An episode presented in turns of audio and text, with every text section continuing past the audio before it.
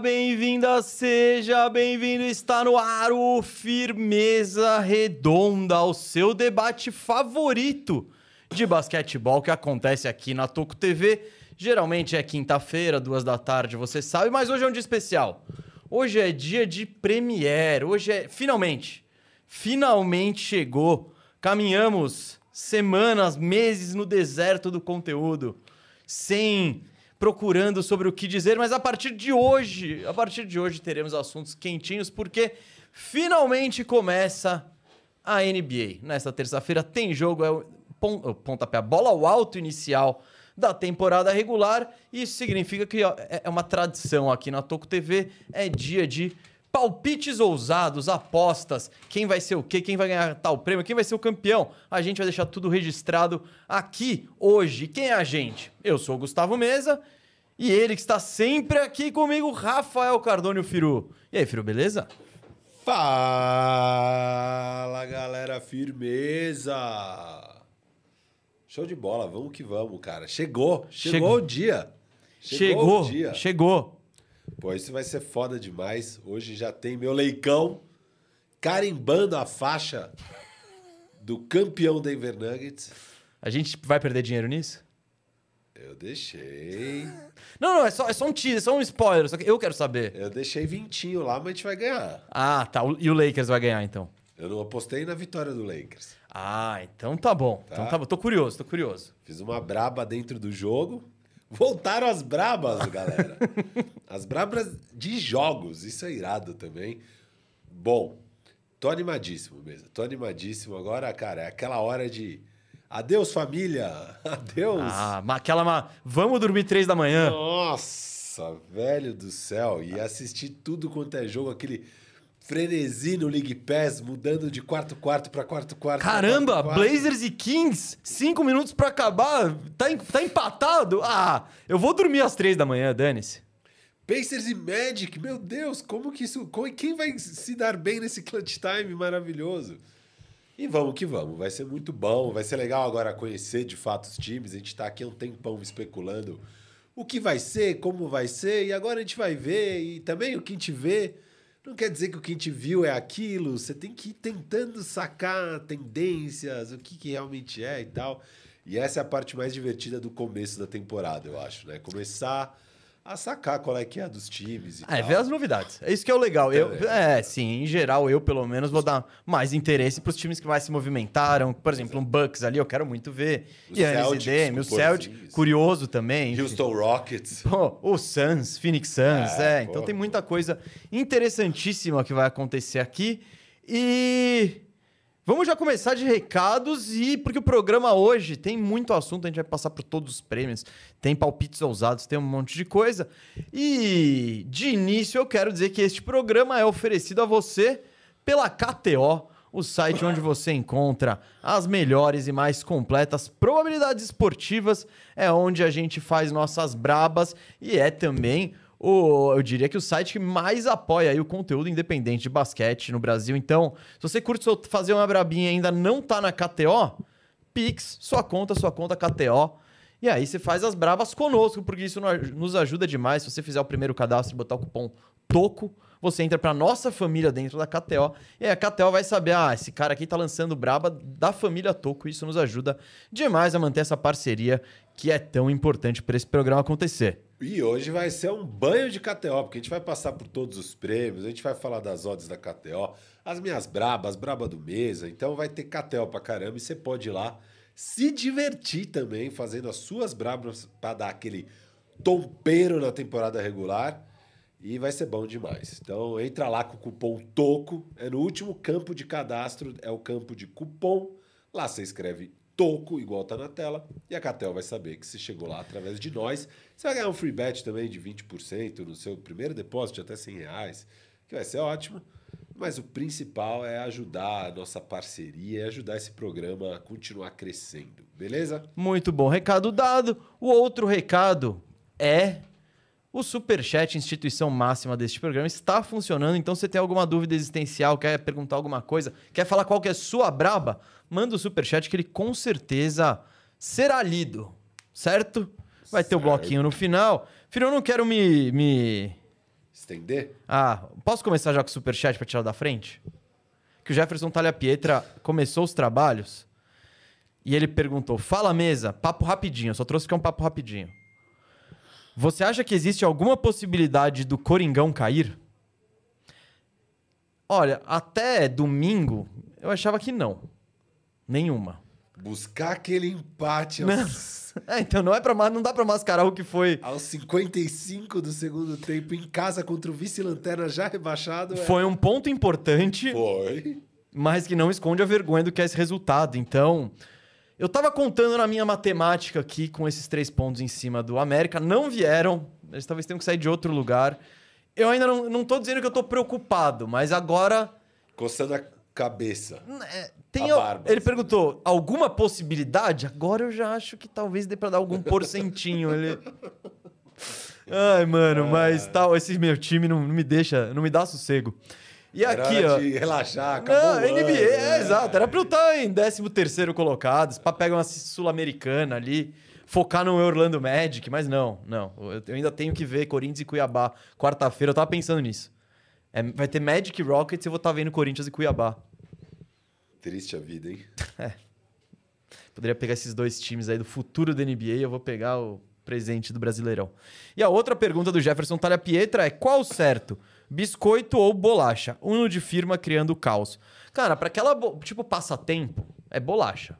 Biscoito é um biscoito de polvilho, tem vários tipos de biscoito. Mas aquela bolachinha recheada Oreo, tô- só fa- hora, hora do merchan gratuito.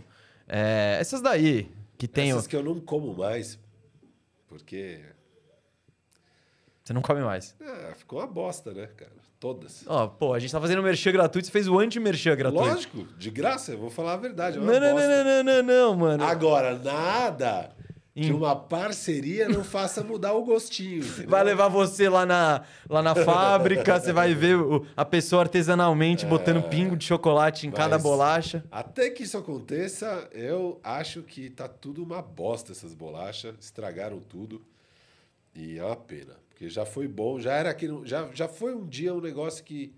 Pô, um certo dia valia a pena você pôr aquelas calorias, aquele lixo, aquele veneno pra dentro. Porque era gostoso, pelo menos. Agora você vai estar estragando seu corpo pra comer um negócio que nem gostoso é. E que é caro. E pouca quantidade. Tipo, tudo piorou. É uma coisa de louco. Você tá virando aquele estilo onde Não, todo, não, todo, não. todo no passado era. No meu tempo. É, mas ó, é verdade, uai. Os caras Ó, têm que aumentar o lucro todo ano, daí não tem o que fazer, né? Tem para que de criticar as empresas. Para de criticar as empresas nesse exato momento aí. Acho que a gente não precisa se estender muito no- na queda de qualidade dos, dos, dos produtos aí, do- dos doces e etc. Tenho certeza que a audiência concorda comigo. viu? Não é esse o ponto. Tá. Não é esse o ponto. Todo mundo revoltado, uma revolta nacional. É, não é o que parece também no chat, Mas, ah, já aproveitando aqui, ó. Teve gente que falou que concorda com o palestrinha aqui. O... Aproveitando, já chega e já deixe seu like aí, avisa todo mundo que estamos no ar, porque hoje tem a firmeza redonda fora de época, fora de época. É... Vamos começar, Firu? Vamos. começar? O programa hoje, o que a gente vai fazer? A gente vai dar palpite em todos os prêmios, vai dar palpite em quem vai ser o NBA, vai lançar brabas ousadas, e eu tenho brabas ousadas, o Firu com certeza tem brabas ousadas, mas vamos começar palpitando com quem vai ganhar, quem vai levar os prêmios, Firu Boa. individuais. Eu sou tão gente fina que eu vou deixar você escolher.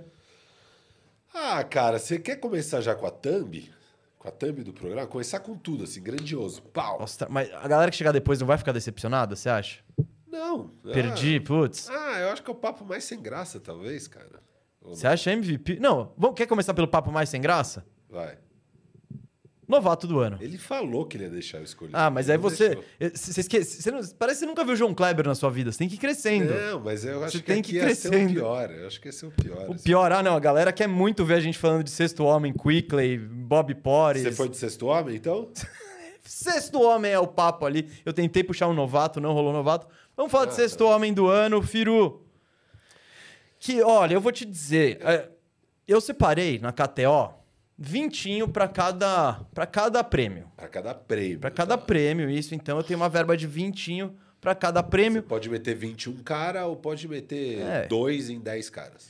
Exato. Ou até mais. E nesse caso foi onde eu fiz mais, Firu.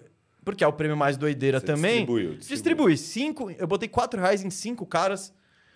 E eu vou te dizer quem são, Firu. Vamos lá. O Quickley, Tá, ele foi um porque dos- ele é o um favorito, ele ficou em segundo. foi- Mas eu não tô muito satisfeito com esse palpite, não. Porque chegou mais gente ali. Ele perdeu um espaço para um DiVincenzo, É, para eu- um Josh eu- Hart. Em algum momento do off-season eu cheguei até a colocar um dinheirinho no Dante de Vincenzo. E dá até para botar no Josh Hart também. Dá, dá, dá. Então, são, são três bons candidatos ao prêmio do sexto homem. Eu deixei quatro no Quickley. Aí começa a ficar interessante, Firu. Aí eu deixei. Tá com uma carinha de Quickley ser trocado em algum momento da temporada. Você acha? É. É. Então, eu acho que ele. A competição no Knicks aumentou. É que ao mesmo tempo eu fui vendo os candidatos. Você não tem. Esse é o prêmio mais doideiro. Às vezes você tem aquele. Na época dos Jamal Crawford da vida, que ele era sempre. Ah, o Lou Williams. O Lou Williams, que eram os caras que, né, largavam de braçada aí nesse prêmio. Hoje não tem mais isso. Então eu botei 4 no Quickley, a 8 a 8,40. 4 no Bob Porres. Que também foi um dos finalistas. Isso, que vai ter um papel, vai ter minutos a 16 vezes. Aí já começa as doideiras. Eu coloquei 4 num cara, que o prêmio é dele se ele quiser. Chris Paul. Chris Paul. Chris Paul. É, mas não vai rolar. Você acha que o ego vai. Não, não, Ele vai começar mais jogos do que. eh, Começando do que no banco. Eu tô. é, Qual é a minha. mais titular que reserva. Isso, qual é a minha aposta? Começou. Mas o começo não tá aquelas coisas, sabe? Tá meio. Mas se não tiver aquelas coisas também, eu acho que ele eventualmente é trocado mesmo. Então. Ah, não. Vai pro banco e aí, frico minga, roda É, 200 não, pick a and gente roll. tá totalmente é. de acordo que é o ideal e tal, mas eu, eu, não, eu não gosto. eu, eu cheguei a colocar na off-season em algum momento também. Ah, então Eu a gente já, já tem já mais, tinha, já, já. Tinha, já tinha dinheiro no CP3, em odds até melhores do que as que você fez ontem, mas tudo bem, tem mais agora. Não, isso aí, isso aí é mais pro. Não importa o que estava antes, é, Isso, tá registrado. isso, isso, tem que estar registrado. Tá registrado. Então eu coloquei no Chris Paul, porque tem, se ele quiser, o prêmio é dele. Aí eu fui dois tiros longos, Firu. Christian Brown a 45 vezes. Eu cheguei a pegar a 80 vezes essa odds. Ah, é? Então a gente tá Tamo cobertaço de. Christian Brown. E o Christian Brown é um, É um bom candidato. é um excelente candidato, porque ele, ele, é o sexto homem do ele assumiu, é, assumiu o papel que era do Bruce Brown, agora é dele. Então, e ele entra em todas as posições. Ele Quem entrar disputa com ele sei lá, é o novato Julian Strother, que pode E o pegar um papel. Peyton Watson. É Zeke que... Ah, Red Jackson.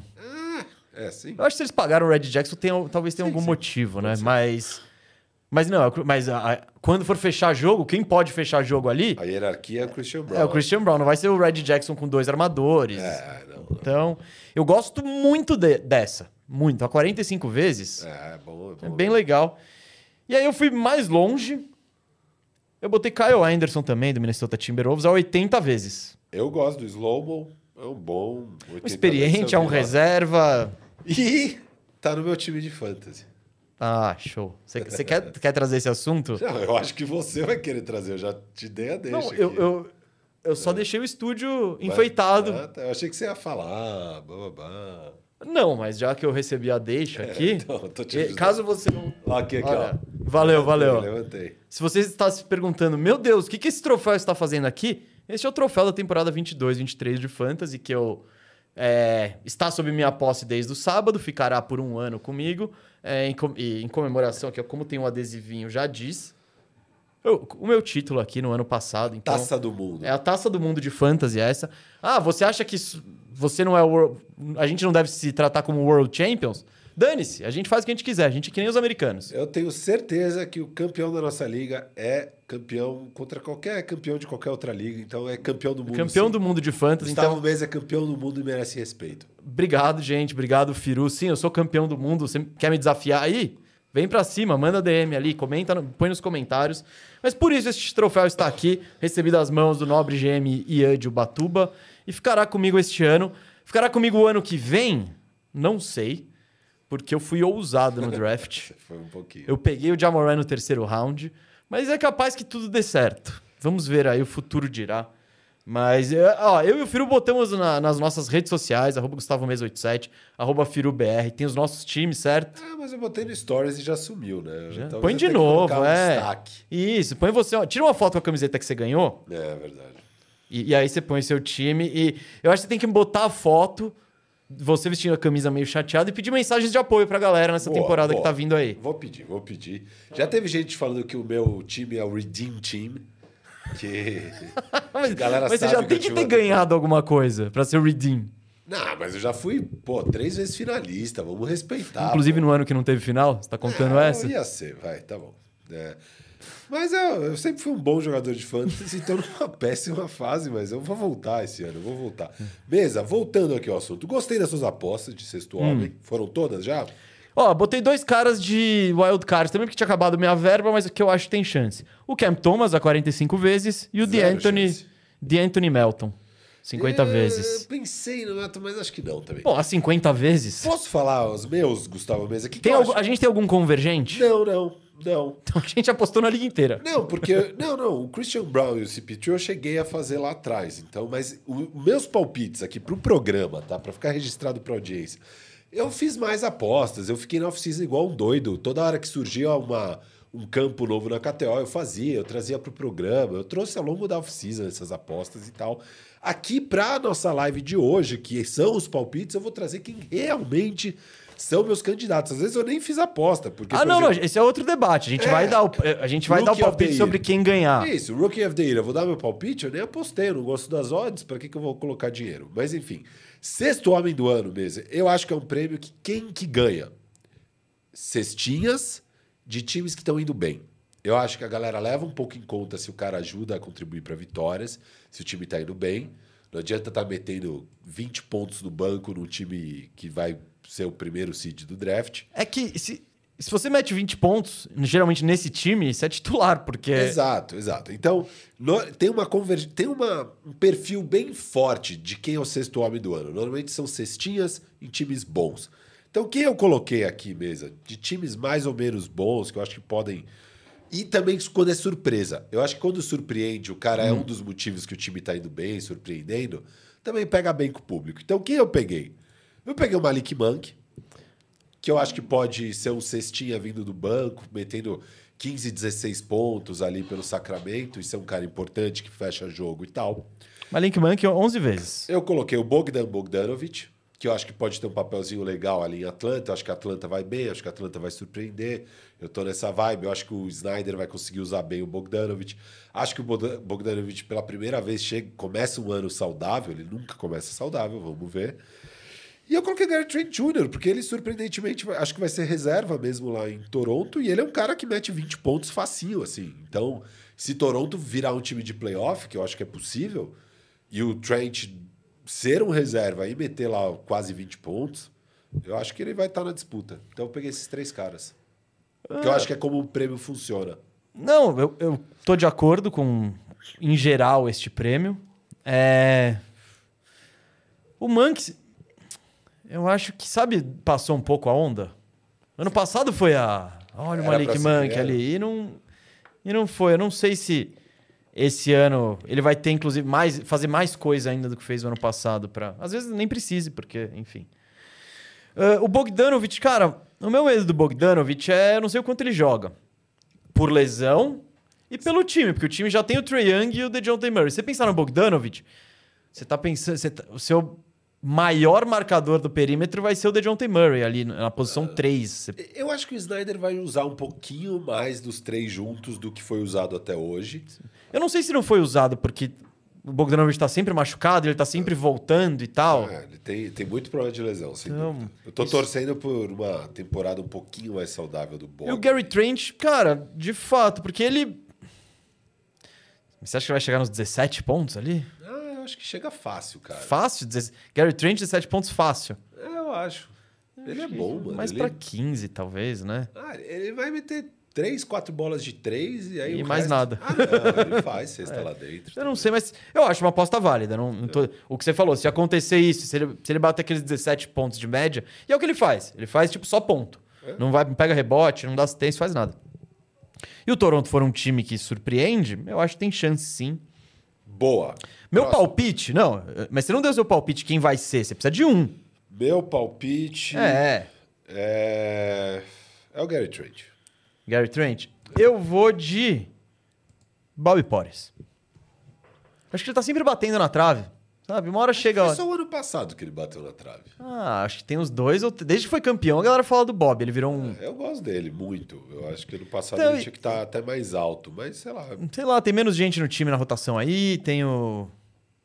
O, o Brook Lopes, que ano passado jogou mais do que deveria, do que se esperava também, né?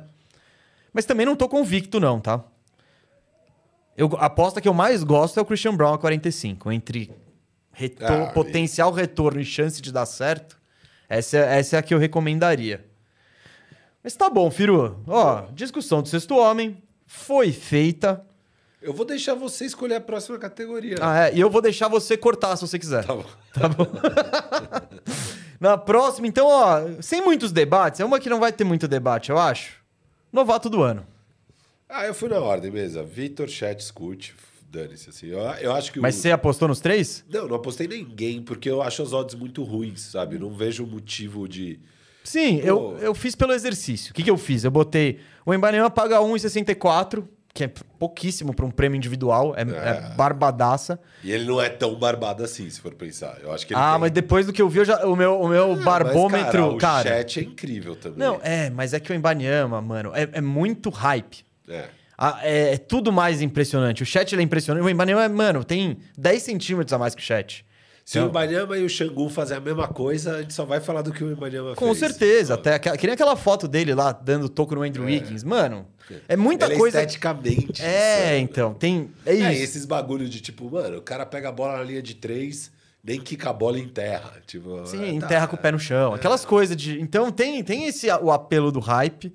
Então eu, eu estou mais alto no Embanyama depois de só ver isso.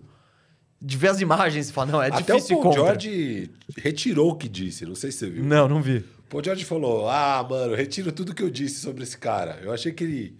Achei que ia ser mais difícil pra ele no começo, mas Não. acho que não vai ser tão mais difícil, não. Acho que o cara, ele é foda demais. Sempre achei que ele era um talento especial, mas acho que ele já chega com bem menos dificuldade do que eu previa e retiro tudo que eu falei. Esquece o que eu falei antes. Falou. Humildade, gostei. Ponto pro Paul George.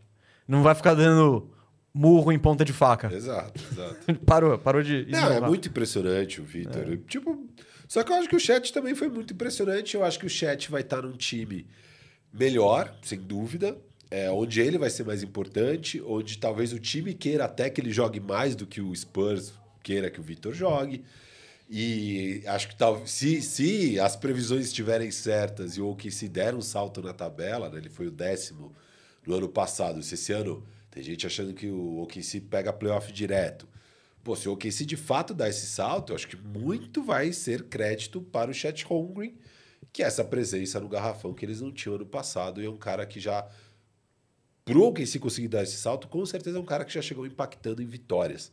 E aí eu acho que a narrativa pode ir um pouco mais pro chat, sabe? Então, eu acho que tá bem aberto. Assim, eu acho que tá mais entre os dois. O Scoot tem uma chance por ele ser incrível, mas acho baixa.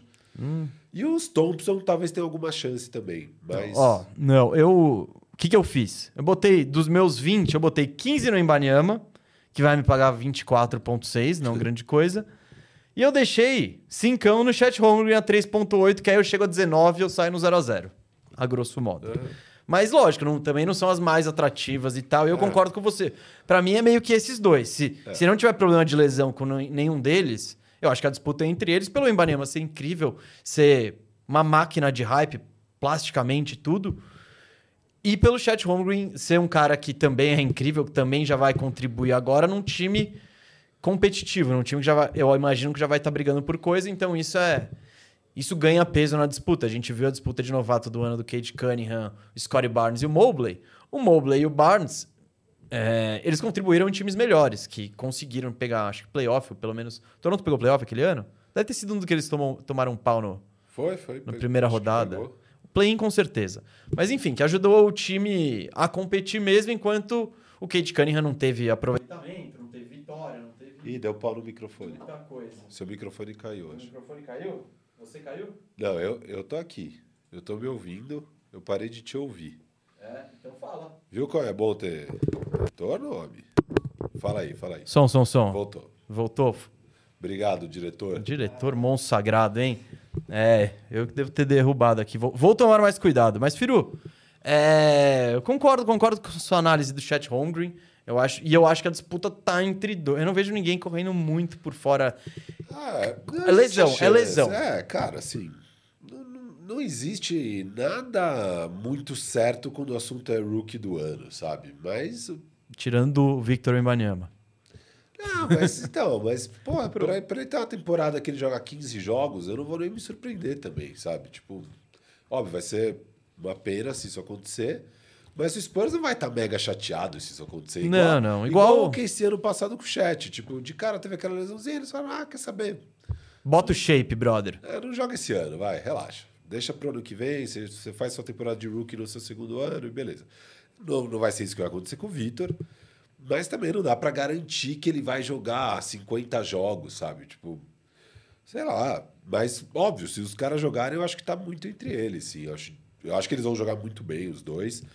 E é uma classe legal, cara. Eu acho que o Scoot também vai jogar bem. Eu acho que os dois Thompsons vão ter um ano bem legal. Mas... Posso trazer uma ousada que tá diretamente ligada a novato do ano? Aham.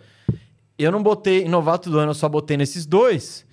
Mas, Firu, há 19 vezes eu coloquei cincão em Bilal Koulibaly, primeiro time de novatos. Ah, isso é legal. Cara. Essa é legal, hein? Eu coloquei o Alçar, pagando três vezes. Que eu achei um bom retorno. É, não são 19, né? Não, não, lógico, mas o Alçar. Porque tinham cinco caras bem favoritos para ser first team, né? Os três que já falamos, o Vitor Chet Scoot, Brandon Miller e acho que o Amen. É. E acho que o Amen era o outro. E aí eu vi esse Alçar, eu acho que o Alçar pode tranquilamente ser titular do Detroit. Não, ele vai ter mais espaço, teoricamente, do que o Amen, por exemplo. Exato. E eu acho que ele vai ser melhor que o Brandon Miller. Então são dois caras que eu já vejo o Alçar na frente na corrida. Para mim ele é o quarto para rookie do ano. Então três vezes para ser all rookie eu gostei, mas o Bilal também pode entrar sim, cara. Eu vejo o Bilal Ui. numa, é, o Bilal pode entrar. é bom isso aí. Ah, será um grande ano. Grande ano de trocadilhos com o Koulibaly. Grandes, uma grande década. É. Mas ele, ele tem esse perfil de, de cara que cresceu, né? O Bilal cresceu na reta final do draft. É, E que vai melhorando ao longo da temporada e pode fechar o ano muito bem, já titular do Wizards, tem espaço lá. É, ele pode ter uma trajetória parecida um pouco com a do Jalen Williams ano passado e tal. Enfim, eu gosto muito do Koulibaly. É, Não, então, o principal disso é o espaço que ele vai ter, oportunidade, não é nem que ele é mais. prom-. É que ele chega num time que Tá tá, totalmente em reconstrução, tá uma terra de ninguém ali, que provavelmente ainda vai perder mais veteranos no início do ano e que parece ter um front office um pouco mais inteligente, É. sabe que a prioridade é desenvolver a molecada. E se eles pegaram esse cara, subiram no draft, né? Foi uma surpresa pra muita gente. Eles irem até o pick 7 pra pegar ele, um cara que é cru ainda. Eles vão priorizar botar ele pra jogar. Ah, é, eles tinham pique 8, né? Eles subiram uma posição, né? Teve? Eu não lembro disso. Teve? Eu acho que eles subiram uma posição pra garantir o Koulibaly. Com o Pacers? É, e o É. Pacers desceu e pegou o Jarvis Walker. Foi isso mesmo. Então- Eu não lembrava disso, é verdade. Então, tá aí, ó.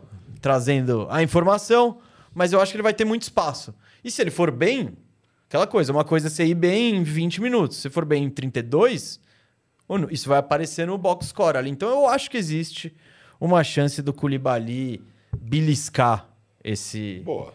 Esse first team All NBA. Gostei, gostei. Acho Gostou? que dá para os dois estarem lá, dá para nós dois ganharmos nossas apostas aí. O Alcer e o Koulibaly. Boa.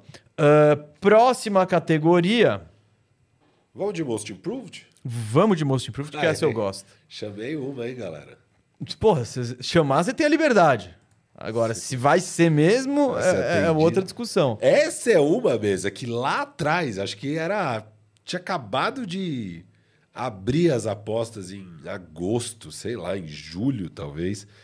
Eu fiz uma cacetada de apostas. É, são boas, boas, ótimas, mas eu não, não são elas que eu trouxe. Eu trouxe as que eu fiz hoje. Eu fiz um, três hoje. Só pra, compl- só pra complementar, ambos estamos indo de o Embanyama novato do ano. Sim, sim. Tá, só pra- Sim, eu tô Isso, de. marcar aqui. Eu tô de Wemby, eu tô de Wemby. Meu palpite. Boa, manda ver. Cara, Most Improved é uma categoria também com várias narrativas, né, mesa? Muita narrativa. Eu, como regra minha, eu não aposto em caras que estão indo pro segundo ano. Eu acho que Jabari vai dar um salto. Eu acho que Keegan Murray vai dar um salto. Eu não acho que esses caras têm que estar nesse prêmio. Eu Mas também, espe- mas também não é o que você acha. Isso, é o que vai acontecer. É. Mas a galera, às vezes. é, cada ano é uma narrativa. Isso que é o estranho do Most Improved, tá ligado? É, ninguém nunca ganha igual o Jamoran ganhou, mas daí o Jamoran ganhou. Não dá pra entender, sabe? Cada hora é uma coisa.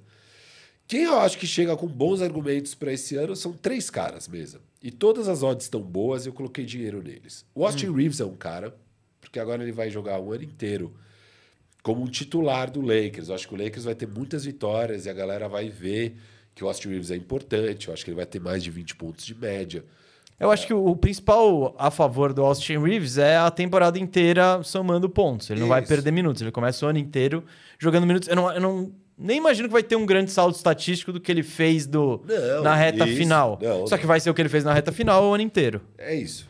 É isso. Você pegar o que ele fez na reta final e jogar pro ano inteiro, as estatísticas da temporada dele crescem muito e a galera às vezes ignora esse fator. Eu já, discuti mil vezes do tipo, não, mas esse cara já estava fazendo isso ano passado, é só que não contou o ano inteiro. Blá, blá, blá. E acaba o cara disputando. Então, e eu também acho que, beleza, mas ao mesmo tempo o cara se firmar como um terceiro de um Lakers de LeBron e Anthony Davis e que tá é, nas duas, três primeiras posições do Oeste, sabe? Um contender, blá blá blá. É, é de fato um caso de most improved. Para muita gente, você viu as reações do nosso top 50. A galera ainda acha que ele é um pouco meme, que exageram, que é overhyped, que sei lá o quê. Então, acho que se ele conseguir se provar como esse cara, é, é um caso factível para Most Improved. Boa. Qual é o retorno dele aí? 14 vezes. Tá. Boas odds. Outro cara que eu gosto é o Kate Cunningham, porque ele está entrando no seu terceiro ano. Ele jogou pouco no segundo ano, mas as médias meio que contam e não teve um salto do primeiro para o segundo ano. E eu não tenho a menor dúvida que vai vir um grande salto aí. A minha dúvida maior é se o Detroit de fato vai dar um salto igual eu imagino, né? O over-under já é um salto de 10 vitórias, mas será que Detroit consegue bater umas 34, Não. 35 vitórias? Será que o Detroit vai ser um time longe do tank? Né? Só, Não. Só de ser um time que está sonhando, talvez, com play-in? É, e o Cade dando esse salto estatístico e sendo o cara que está carregando eles e tal, ele com certeza vai brigar pelo Most Improved. O igual, Kate Cunningham ele é o quarto favorito ao prêmio aqui, de acordo com 12 as odds vezes. da KTO, né? com 12 vezes.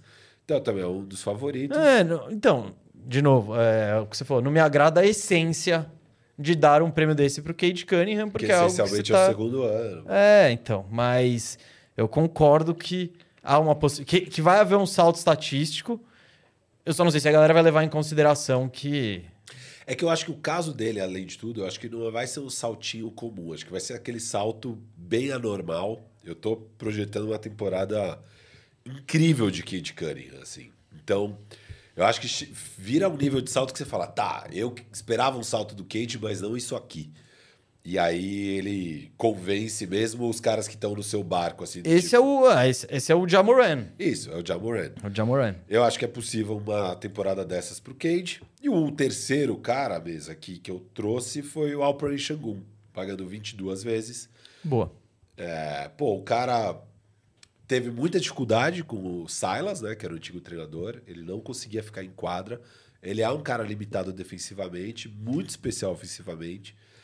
E, cara, ele precisa evoluir no lado defensivo. Acho que se ele conseguir evoluir e, com isso, conseguir ficar em quadra num time do Emil Doca, é uma grande evolução.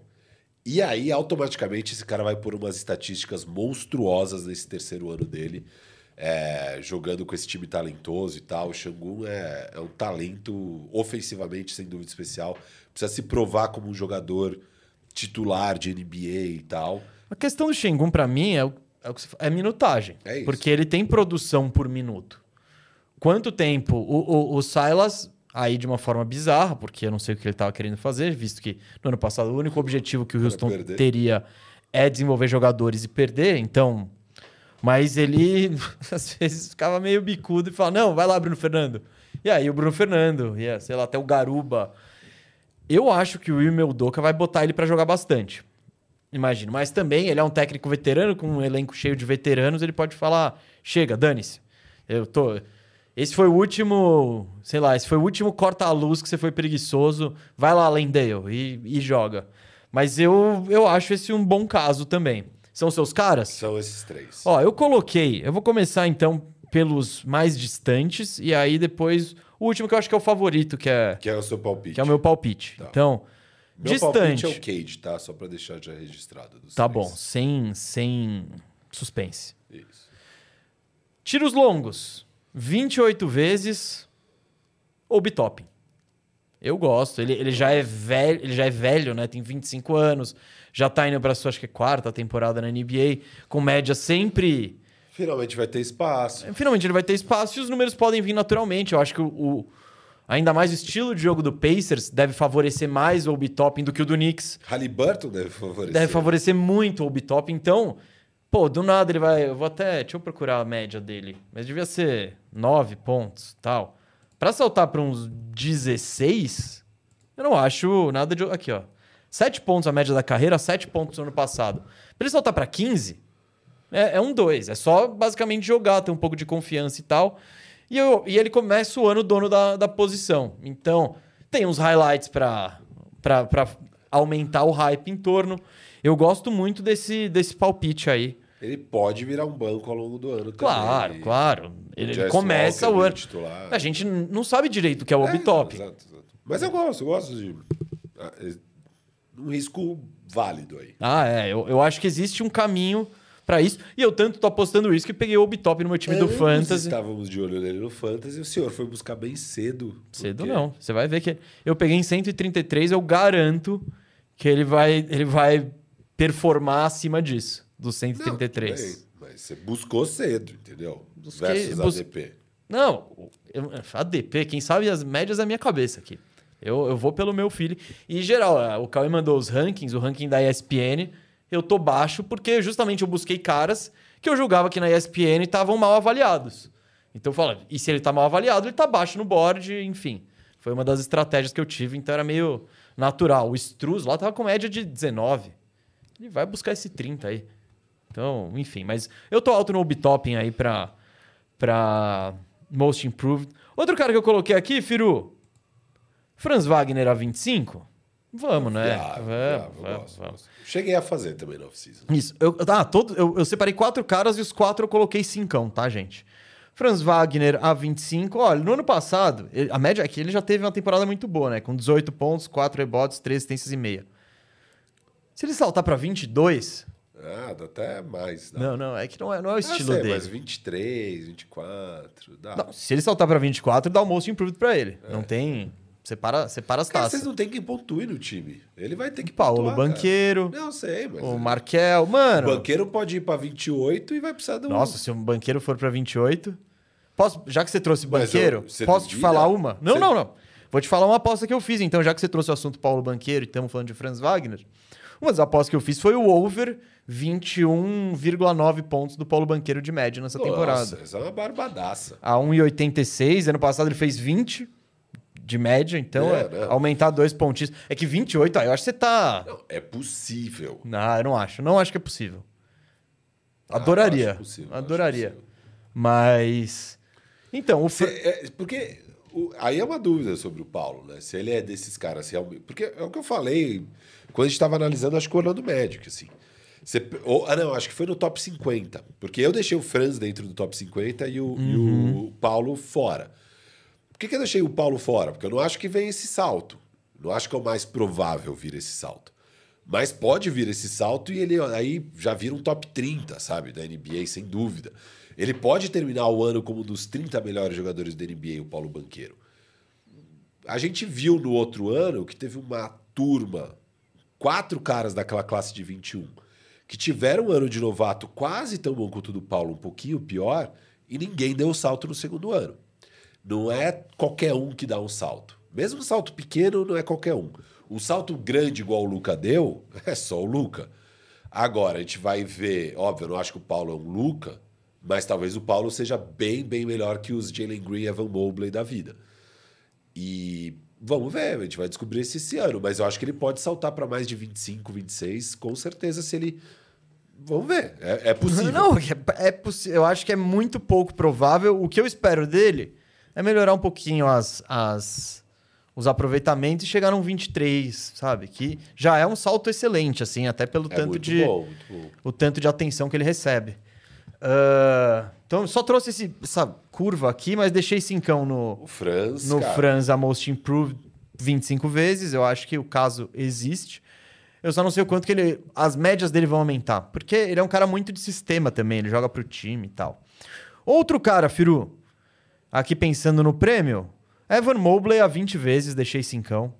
Eu acho que ele vai ter um papel muito importante. O início da temporada sem o Jared Allen, ele pode brilhar. E se ele desenvolver algum joguinho de post, a galera vai perceber.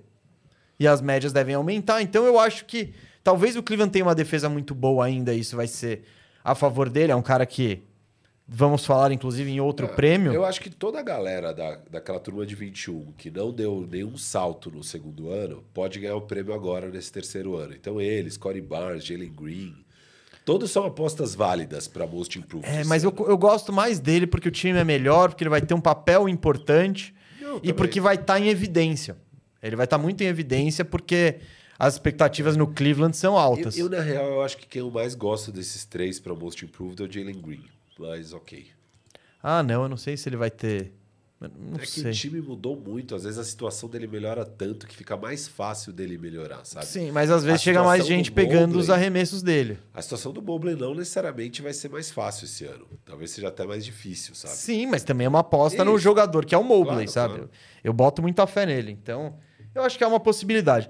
E pra mim, o cara que eu aposto que vai levar esse prêmio a 9,6 vezes é o Tyrese Maxey, sem o Harden. Eu acho que. Eu, não, eu Ah. acho que ele já mostrou muita coisa. Eu, não, eu acho que Eu não- vai continuar meio bagunça demais o Sixers. Acho que vai Mas ser é, a meio... bagun... mas é a bagunça dele. Eu, Pode ser. Eu, o Então, Max evolui todo ano. Sim, Então, então, ó, ele no primeiro ano 8, no segundo 17,5, no terceiro 20. Esse é um cara que eu acho que pode bater 25, 26. Ah, pode, pô. E aí com os Sixers bem, sem o Harden, e ele sendo o cara que... Que foi algo que já vimos. Né? Sim, sim. Exato, então é, se você tiver um ano disso do Harden voando e tal, do Maxi voando e tal Bom. no time dele, e os Sixers for bem como a gente imagina, demos 50 vitórias pra ele e tal. Nós dois fomos no over. Isso. O resto, eu, eu vi o Bill Simmons, eles, os três foram no under. É, eu vi. também. Eles. Então, é legal, hein, mano? Eu vi uns podcastzinhos de... de overrun, você É, gosta? Eu gosto. eu É gosto. legal, é divertido. Não, Ah, eu e- vi todos os do Bill Simmons, os, Os- os as te- seis, né? As seis divisões, né? Mas foram três episódios. Não, é- ah, é, não, é que eu vi no YouTube. e Ah, aí no YouTube tá. eles dividiram por divisão. Não, não, foram três episódios gigantes. É igual, é igual a gente faz. Igual a gente É. faz. E Mas, não, é curioso. Os três estão. Cravaram over no Indiana. eles, ah, é muita coisa parecida com o senhor. Cara, eu fiz o programa antes. Isso Então, é- eu não os caras, sei, os não caras tô falando eu, que eu pauto, copiou. eu pauto. Tô falando que vocês são mentes parecidas. Mostra como você é um zagueiro. Você adora um zague. Não, em relação ao Bill Simmons, talvez. Não, Bill Simmons não tinha tive- três caras lá.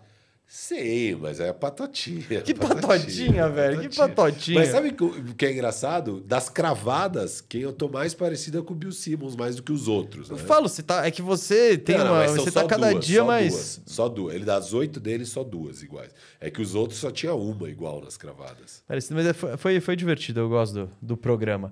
Ah, só pra então, Firu, meu caso é a favor do Maxi, porque eu acho que ele pode.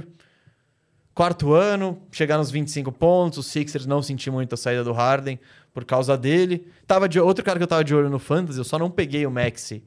Porque eu já tinha o Embiid, aí eu falei, não, é muito, é muito desgaste emocional. Você pegaria Max ou Garland antes? Cara, eu acho que. eu Acho pau a pau. É, eu tava É que eu não dúvida. cogitei o, Ma- o Garland porque ele não ia chegar em mim. O Maxey tinha mais chance de chegar. Mas eu acho que os dois vão ter. O Garland, até alguém perguntou no, no, no Instagram. Eu acho que ele vai ter a mesma temporada do ano passado: 41, 42. E o Maxey tem um teto maior, mas sei lá também. Então, se fosse pra postar a média do Maxey, também 40 e poucos: 41, 42. Então, eu acho que são caras equivalentes. Eu fui no Garlandinho dessa vez. Ano passado eu fui no Maxi, né? Me dei mal, ele machucou, blá blá blá. Mas esse ano ele vem pro Most Improved. Foi o meu palpite. Você foi de Cade Cunningham, né, Firo? Fui. Beleza. Temos três prêmios ainda e depois. Bom, o Maxi tem um detalhe, tá? Ah, Importante que te ajuda aí nesse prêmio. ah. É, o Max é um dos poucos dessa classe especial, que foi a de 21, que não assinou uma extensão de rookie. É, a maioria dos que não assinaram é porque são ruins. O caso do Max, obviamente, não é esse, é só porque a estratégia do Daryl Morey é ter cap space pro ano que vem. Ele, de qualquer maneira, é um restricted free agent, né? O Sixers garante que mantém o cara. E por isso o Sixers não deu a, a extensão que, obviamente, ele teria ganhado, a, rook, a Max Rookie Extension tal. Mas o fato é, ele não tem contrato garantido e provavelmente ele vai querer garantir que ganhe o máximo do máximo do máximo e jogue muito bem. Mas eu acho que ele ganha isso mesmo, mesmo se ele tiver um ano ruim, os times vão estar fazendo fila para dar o máximo para ele. É, Orlandão. Orlandão talvez dê. Só de. Temos cap space mesmo? Dane-se. Assina aí, Maxi. Ahn, beleza, vamos pro próximo aqui, Firo. Vamos puxar esse. Então, ó, um cara que eu trouxe pra discussão antes, vamos, eh, eu quero, eu acho que ele vai aparecer de novo no prêmio de defensor do ano. Aí, Firu, eu deixei em três caras. Deixei, deixei uma, uma, uma brabinha. Pra mim, quem vai levar o prêmio esse ano? É aquela aposta que eu faço todo ano e uma hora vai. é, Que é o Bema Debaio. É, ele tá num dos meus três, não é que eu apostei. Mas É, eu deixei 10 no Bema Debaio do meu, do meu orçamento a de galera meio 20. que odeia o Hit. Eu acho que ele não vai ganhar. Ah, a galera gosta do hit. Não. É que eu acho que tá. Uma hora vai chegar dele. E ele todo ano ele começa a temporada e fala: Meu objetivo é ser jogador de defesa do ano. Então é, é que nem o Jaren Jackson fazia, já, tem o prêmio dele, pronto. Não vai ficar também empilhando ainda tão novo. Tem que ter uma mudança. Então eu botei o Bema Debaio de, de favor. Eu acho que é quem vai levar o prêmio. Por... Primeiro, porque ele é muito sinistro na defesa mesmo, e porque tem a narrativa do cara tá todo ano batendo hit, todo ano tem uma defesa boa, peças meio duvidosas em volta dele, e ele se importa com o prêmio. Faz o lobby dele, então isso ajuda. Eu botei na. Eu, em quem mais eu botei uma, um troquinho aí, Firu? Então eu botei 10 nele e 5 em dois caras. Um você vai gostar, que é o Anthony Davis. Meu favorito para levar o prêmio. Ah, mas é, ele vai jogar 82 jogos, como ele disse? Ele prometeu. Ele precisa jogar 65, cara. Calma. Não, pra estar elegível. Ah, então. Mas elegível, pronto. Não, não sei. Se, pô, entre 65 e 78 do Bema Debye, que eu não sei se ele vai Só chegar você também. vai ficar olhando os minutinhos. Agora que tem o critério, mano, passou... Eu vou olhar os passou. minutos, eu vou olhar a quantidade de jogos, sim. Eu. Como, como fiz no programa do All-Star Game. ah, aquele programa foi bom, hein? Ô, abraço, Jorge de Sá. Ele tava nessa, foi É, divertido. O... Então eu coloquei no Anthony Davis. Se ele jogar muitos jogos, o suficiente para ser levado em consideração, ele vai ser levado em consideração, porque ele é muito bom defensor. E o outro cara, Firu, então, ó, parabéns, acho que deve ter sido o único cara que eu fiz duas brabas, ele, o Evan Mobley. As sete vezes, deixei cincão também, porque eu acho que... Ele é o favorito ou não? Quem que tá na favorito? Hum. É ele ou o Jaren? Acho que é o. Talvez é o Jerry. É um dos dois. O, Eu acho que era um o Mobley Mobley, é cara. sete vezes. Talvez seja. Talvez seja. Porque ele, ele. Mano, no ano passado ele já entrou no. Acho que no top 3, é top muito 5, com hype, certeza. cara. Ele é muito bom, mas calma, tem níveis e... Mas então, porque qual é o caso a dia, favor? sabe? Então, mas o caso a favor do Mobley é agora ele vai ter mais responsa, porque eu imagino que o Cavs vai jogar mais com um time baixo, que vai contar com a proteção diária dele, com rebote, com tudo. E se esse time mudar de estilo E para continuar botar um- sendo uma e defesa. continuar sendo uma grande defesa, a razão, e não é nem que a razão é ele, porque os outros caras é o Garland, o Mitchell, o Struz, o Lavert ou qualquer coisa que tem ali. Então, Niang. Niang. Então é ele. Então se esse time continuar com uma boa defesa, é por causa dele eu gosto muito desse se eu fosse um advogado, eu ia gostar muito de defender esse caso. Ah, vamos ver. Eu não, eu não colocaria meu dinheiro nisso. Eu coloquei nos três melhores defensores. Eles nunca são considerados por algum motivo. Mas Anthony Davis, Draymond Green e Bam Adebayo são os três melhores defensores da NBA. Tem um quarto cara que talvez seja o quarto melhor defensor da NBA, que é o Yannis. Ele pode se provar. Ele vai ter um trabalho defensivo muito maior esse ano. Eu vou esperar ele se provar para eu dar um voto nele. Por enquanto, ainda iria com calma. Não sei como vai ser esse papel do Yannis, se ele de fato vai ter bastante responsabilidade defensiva, mas é um cara que eu ficaria de olho pro prêmio. É, o Jaren, pensei também, né? Favorito, 5.4. mais- ainda mais agora com a lesão do Steven Adams, né? Tá fora a temporada inteira. O Brandon Clark vai perder uma boa parte da temporada.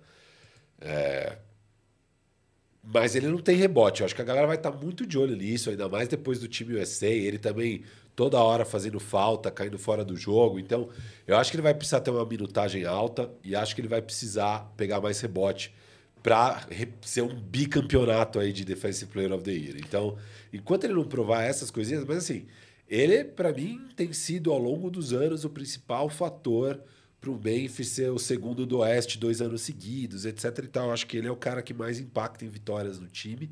Embora, óbvio, já para mim é o cara que ganha os jogos difíceis.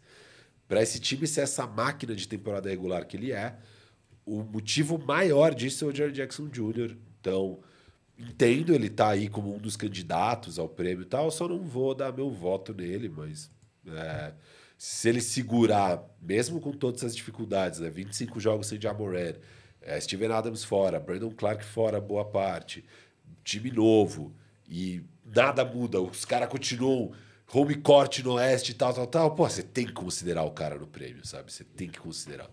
É, então, ok, acho uma Que- aposta ok. Eu, não, é ok, mas o retorno não é tão bom e eu acho que existe uma Ah, não, fadiga de, de, de repetir prêmio em geral. Nin- Ninguém eu acho que gosta de ficar dando o mesmo prêmio para a mesma pessoa. Uma hora. Todo mundo sempre tenta dar o prêmio para variar o prêmio. E às vezes não dá. Eu lembro da época do Dwight Howard ali, que não tinha como você dar o prêmio de jogador de defesa para outro cara. Porque ele era, mano, líder em toco, líder em rebote, melhor defesa, tá ligado? Você procura aí, não acha. Quando tá equilibrado, e eu acho que a votação de MVP do ano passado é um bom exemplo disso, a galera tende a dar Ah, pro é, cara o novo, né? Tinha um... É. O, o, o Yannis eu acho que classifica um pouco como cara novo, porque já faz tempo que ele ganhou o dele. Então é um. E ele tem um pedigree histórico do tipo. Ele pode ter dois prêmios de jogador de defesa do ano. Ele, mano, Yannis Antetokounmpo, vamos respeitar. Então eu, eu acho que tem chance. Falamos aqui dos favoritos. É o Jaren Jackson primeiro, Mobley segundo, Yannis em terceiro, Anthony Davis em quarto, Bam em quinto. Daí em diante saltam as odds. O Bam é 9.2. O próximo é o Embanyama 14 vezes, né? E, e o Yannis tem a narrativa de, de Mudar a defesa. Se ele segurar uma defesa Isso. forte, né? acho Eu que- gosto, gosto do, do argumento. O Bucks foi a quarta melhor defesa, se eu não me engano, no passado. Pô, se ele segura ali no top 10, mesmo trocando Drew por Dame e o Beasley entrando no lineup, talvez. É, Um cara, bom caso de defender também É um esse. bom caso e tal. Então, vamos, vamos ver, vamos ver. Eu não, não sei. Você- Cara, o Vitor Embanyama, você Ó. colocaria um dinheirinho nele para jogador de defesa do ano? É não demais? por falta de jogo, eu acho. Tá, Você acha que não bate o 65? Talvez. É, talvez chegue no 65, mas a defesa do San Antonio vai ser sinistra. É. Então, tipo, também tem isso. Pô, olha como ele é foda. Sim, a defesa dele é a 22 Então é meio que. E, em números. De... Quando se trata de jogador de defesa do ano, é- acho que é muito raro você dar pra um cara que não, tem um, não joga numa defesa top 15. né? Então. pesa também o que seus colegas fazem nesse prêmio, talvez até mais do que nos outros. Ah, então tá, fui de Bam, você foi de AD, é isso? Sua aposta. Então, odds parecidas, vamos a 9 aí. Mas eu gosto do caso do Mobley. Firu, esse prêmio aqui, acho que a gente. Agora o próximo, vamos deixar o MVP para é última coach? categoria. Esse prêmio acho que a gente deve ter deixado dinheiro em todos os nomes do board. Porque eu devo ter colocado em alguns, não sei se você colocou nos mesmos que eu, mas eu fiz para coach do ano, eu fiz aquela de separar minha verba em cinco e fui de Cheers. Cheers. Vou começar. Ah, não, vou começar pelo favorito. Quem eu entrei para apostar nele e vi era o favorito, que é o, o, o Mark Dagnall do, do OKC. Eu acho que vai ter todo uma, um argumento que já foi um pouco feito no ano passado, quando eles apareceram de história bacana. Como eu acho que esse time vai de fato dar um salto e buscar uma, um playoff, playoff direto, imagino até, com um time jovem, etc e tal, que tem um estilo de jogo bem característico. Eu acho que o trabalho dele vai ficar mais em evidência. Então, não me surpreende muito. E muita gente tá vendo o OKC, tá botando o OKC como time de playoff. Então, é juntando toda essa narrativa e de fato, é um- o trabalho que ele faz lá é excelente.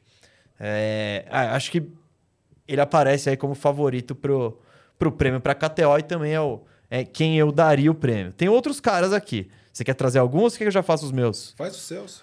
Então, ó, vou em ordem de, de, de, de retorno. Então, apostei no favorito, 7.2 vezes. E ele é seu palpite. Meu palpite. Técnico do ano. Depois, eu. Mas, técnico, você. você o cons- OKC é a Bélgica em 2018, cara. É a zebra do ano, que todo mundo acha que é a zebra do ano, né? Tipo, é Não, lindo. Inclusive é favorito a Coach of the Year, mas vamos Ah, lá. mas- então, é porque é o, É, é- porque é o- prêmio do é salto. É, do- então.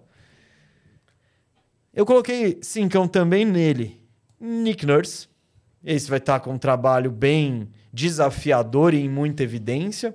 Então. Ao mesmo tempo, o Doc conseguiu, Ah, que lá, sacanagem esse argumento. conseguiu 50 vitórias com Ben Simmons de moletom. E, pô, sei lá, sabe? Eu acho que vamos com calma. O Nick mas- Nurse eu acho que nunca ganhou o prêmio de técnico do ano. É, Que também tem isso, é um técnico que já foi campeão, ele é bem falado, a galera gosta. sim, sim. Então, se, é um se o Sixers. bom, né? tudo bem, mas se o Sixers bate 50 vitórias ali, e os caras falam, nossa, olha, olha como o Embiid tá sendo usado diferente. Se ele faz o Tobias ser um All-Star, tipo, Mano, eu tô contando com isso porque eu tenho o Tobias no Fantasy. Todo ano, eu não resisto. Não resisto ao Tobias Harris. Então, eu acho que tem um caso bem interessante pro Nick Nurse. Vai estar em evi- muito- outro cara em muita evidência, né? Por estar comandando um time que está uma novela, então. o- o- se tem um cara que tem um ambiente tranquilo, é o Dagnall. Agora, o Nick Nurse, meu amigo, ele aí deve. re- Chega no- no- no, nas instalações da equipe é um pepino novo a cada dia. Agora, quem eu também coloquei dinheiro, e você acho que colocou também, Queen Snyder, 17 vezes. sim. Eu gosto bastante do retorno e da possibilidade, porque eu vejo, a gente até falou, tem um caminho onde o Hawks, pelo menos na temporada regular, é um time que ganha muitos jogos, porque vai ter um treinador de verdade, talento tem ali, é um time jovem, etc e tal. Não me surpreenderia o Hawks estar em quarto ali, tipo, pegar, chegar na corrida dos playoffs, pum, botou em quarto. E aí prepara a narrativa do Queen Snyder, que mudou o time, que não sei o quê, olha o salto que deu, olha o Trae Young fazendo um bloqueio sem a bola, enfim, essas coisas. E como eu acho que tem chance de acontecer e o Queen Snyder é um bom treinador, essas odds de, em relação a custo-benefício eu acho lindas, talvez as melhores. Prêmio de treinador, qual é a grande. Tem alguns prêmios que é muito narrativa, né? Então, qual é a narrativa de prêmio de treinador? É o treinador do time que surpreendeu. É basicamente isso. Cara, se você é o treinador que mais superou o seu over-under, você vai ser um dos favoritos ao título. E eu, na minhas braba mesa, quem eu cravei no over foi Atlanta, Detroit e Lakers. E adivinha quais são os treinadores que eu trouxe? Ah, não. Atlanta, Detroit e Lakers. É, foram os três que eu trouxe. Então, o Snyder, para mim, é o que eu tô mais seguro do, do over. O Atlanta, eu realmente. Aliás, braba. Eu Tô cravando o home court do Atlanta. Não sei se eu cravei já no episódio passado. mas- Crava hoje, crava no próximo. Não para de cravar, não para de Crava. cravar. Aliás, eu fiz isso durante a off-season. Tem umas mil apostas minhas de Atlanta. Most wins no, é- no leste, mas isso na época Pô, pré- bicho. pré-troca. Pré-troca do Pô, Dame. mesmo assim, respeita, vai. Ah, não. Pré-troca do Dame, eu achava que a Atlanta podia... O leste era terra de ninguém. Até a troca Que do terra Dame... de ninguém? Não, é terra de ninguém. Pô. Agora é terra de alguém, do Bucks e do Celtics. Mas, antes das trocas, pra mim o leste era terra de ninguém. Eu ia... A cada duas semanas eu entrava na KTO, ia olhar as odds... E aí, pelo visto, eram as mesmas odds que me encantavam mesmo. Aí Eu fazia as mesmas apostas Caramba. Antes de eu criar a planilha e saber o que, que eu já tinha apostado ou não. Agora eu sei tudo que eu apostei. Mas eu tô altíssimo aí no Snyder para Coach of the Year. É, E pro Monte Williams também. O Monte Williams eu tô alto. E o Darvin Ham, mesa. Eu acho que ele já, como um treinador que no primeiro ano, pô, pegou aquela barca furada e conseguiu dar o turnaround, fazer o que fez e levar o time para uma final do Oeste. Se agora, com as mudanças da off-season e tal, o Lakers vira um time, pô, primeiro, segundo do Oeste, sabe? Top, top, top. Eu acho que ele vai concorrer também ao prêmio. Por isso são meus três candidatos. Monte Williams, a gente contribuiu. Esse, esse a gente deixou pra KTO, mas também qual que é o retorno aí? É isso aí. Eu procuro aqui pra vocês. Deve ser absurdo, porque essa é simplesmente uma contribuição aí pra, pra KTO. Deixa eu ver. Coach. Coach. Pá, pá, pá. Aposto que depois no Jamal Mosley, palhaço. Palhaço é você e eu coloquei sim. E o Queen Snyder é uma contribuição. não, Queen Snyder não. Não, não, Monte Williams. Monte Williams É um total. técnico novo num time que pode surpreender. O Mosley já tá lá. Tá surpreendendo ano após ano e vai chegar a vez dele. É. Eu tô procurando aqui o Monte Williams, ele deve ser tipo o último. Não. 30 vezes no Monte Williams. Aí, ó, beleza. Distribuição de grana. Olha que desrespeito com o Coach Cliff. 50 vezes. Oh. Esse é interessante, hein? Vai que, né? Coach Cliff, pra quem não sabe, Ah, em Charlotte. Steve Clifford.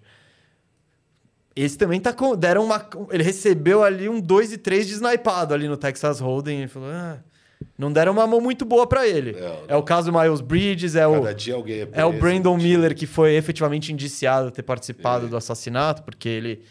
Acho que ele forneceu a arma. A arma era dele, A arma- o cara... o A arma de um assassinato era dele. Então, como que. Enfim. E aí, na- na- no processo, ele foi citado lá e vai ter que responder por.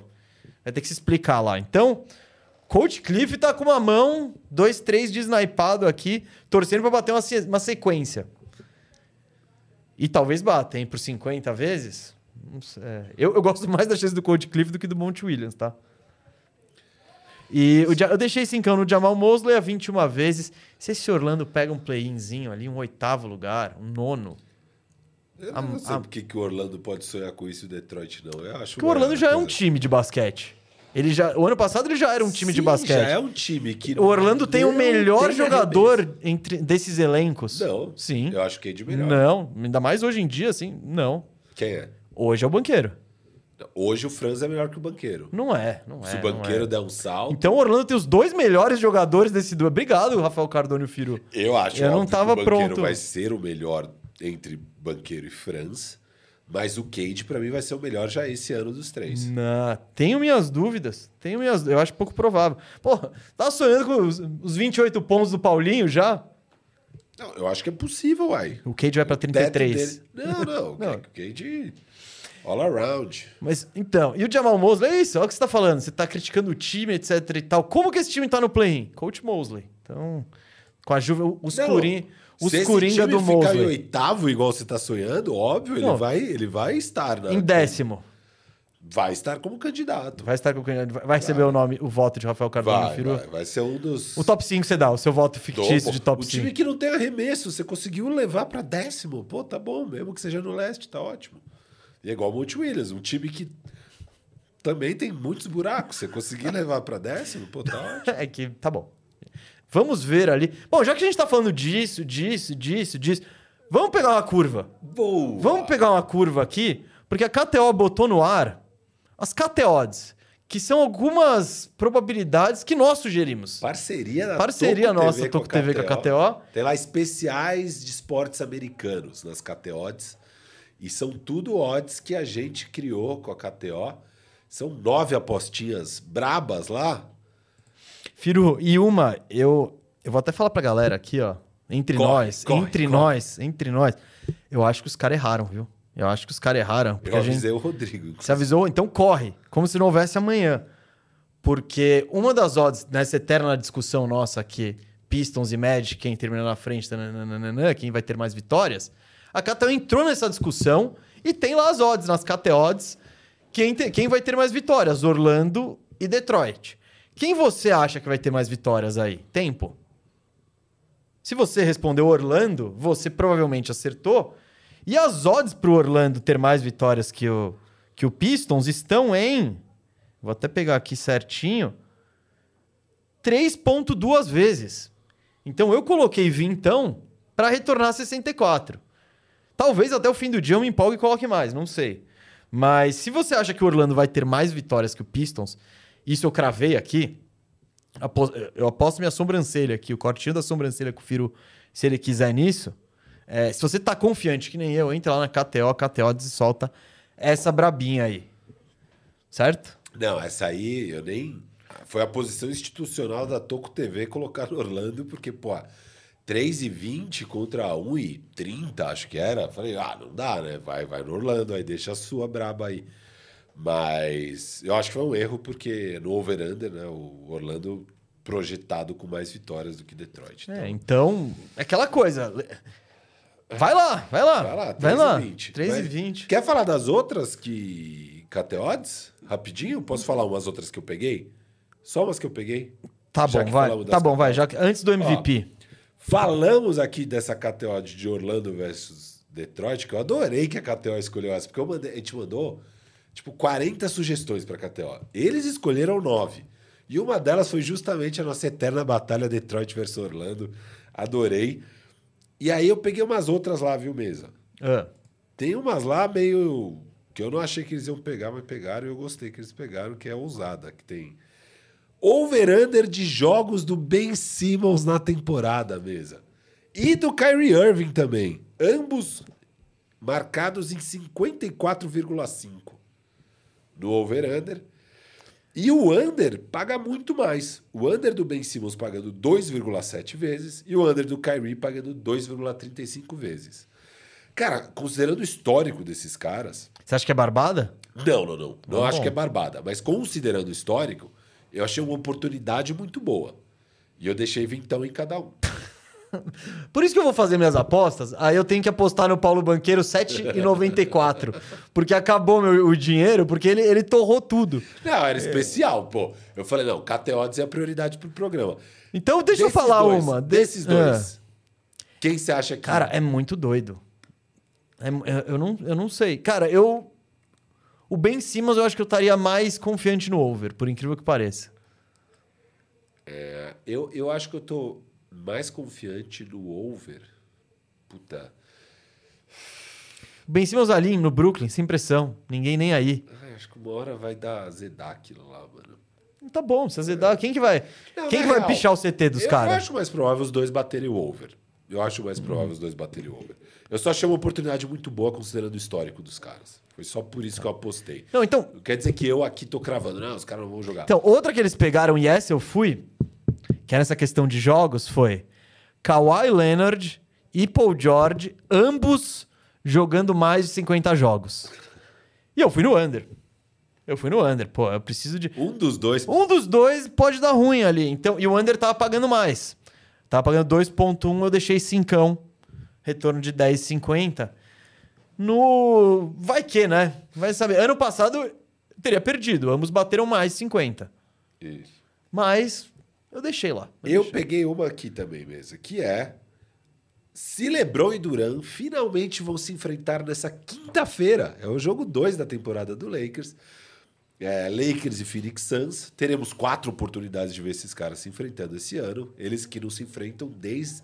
Acho que é da final, talvez. Acho que desde a final. Não, desde um jogo de Natal. Faz tempo. Faz tempo. O, o Duran ainda era do Warriors, a última vez que eles se enfrentaram. É... E tá pagando 1,25. Pô, 25% de retorno para um jogo de quinta, que é ao que tudo indica vai acontecer. Eu vou ficar muito frustrado duplamente agora se isso não acontecer, porque eu já ficaria Não, muito não. frustrado desses caras não Não, se não é possível no jogo 2 isso não rolar. Exato. Não é possível no jogo. E, cara, aí você ganha 25% de retorno, barbadinha em dois dias. Eu achei uma aposta, tipo, meio sensacional. Eu deixei só 10 reais. Tá bom, tá bom. Você queimou. Agora a gente não tem mais um centavo pra deixar. É, mas olha. A gente vai ter que esperar o. Mas logo, logo a gente tem 12,50. tipo, Irado. quinta-feira a gente Vamos tem- sair desse buraco. Vamos sair desse ah, é buraco. muito boa essa. Mas eu gostei que a KTO curtiu Não, foi essa legal, foi divertido. aí de Lebron e Duran. É. Pô, e tem as outras lá, você entra no Tem KT nove, nove vai, vai procurar.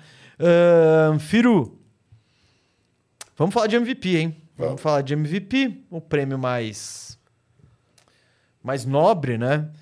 E eu lancei uma enquete pra galera, uma enquete que tá bem disputada, muitos votos. Por sinal, deixa seu like aí, se não deixou ainda, faz essa presa, vai. Ó, 536 votos, quem será o MVP? Outro, 25%. Então, ele tá em outro está em segundo lugar. Em último lugar, Yannis. Em, ah, em penúltimo lugar, o Jokic e vencendo o Luca. 32%, mas ia pro segundo turno, hein? Ia pro segundo turno com o outro. Essa votação. Mas, Firo, diante desse prêmio aí, eu fui com a galera. Eu fui de eu acho que acredito que o MVP da temporada vai ser o Luka Doncic. Pô, é sempre difícil, né? O MVP vai ser, pode acontecer um bilhão de coisas, como no ano passado que eles sequer pegaram playoffs. Eu acho a situação do Dallas meio nebulosa, não, não me dá muita confiança, e ele é até o favorito ao prêmio, então não, não é que eu tô recomendando essa braba, não.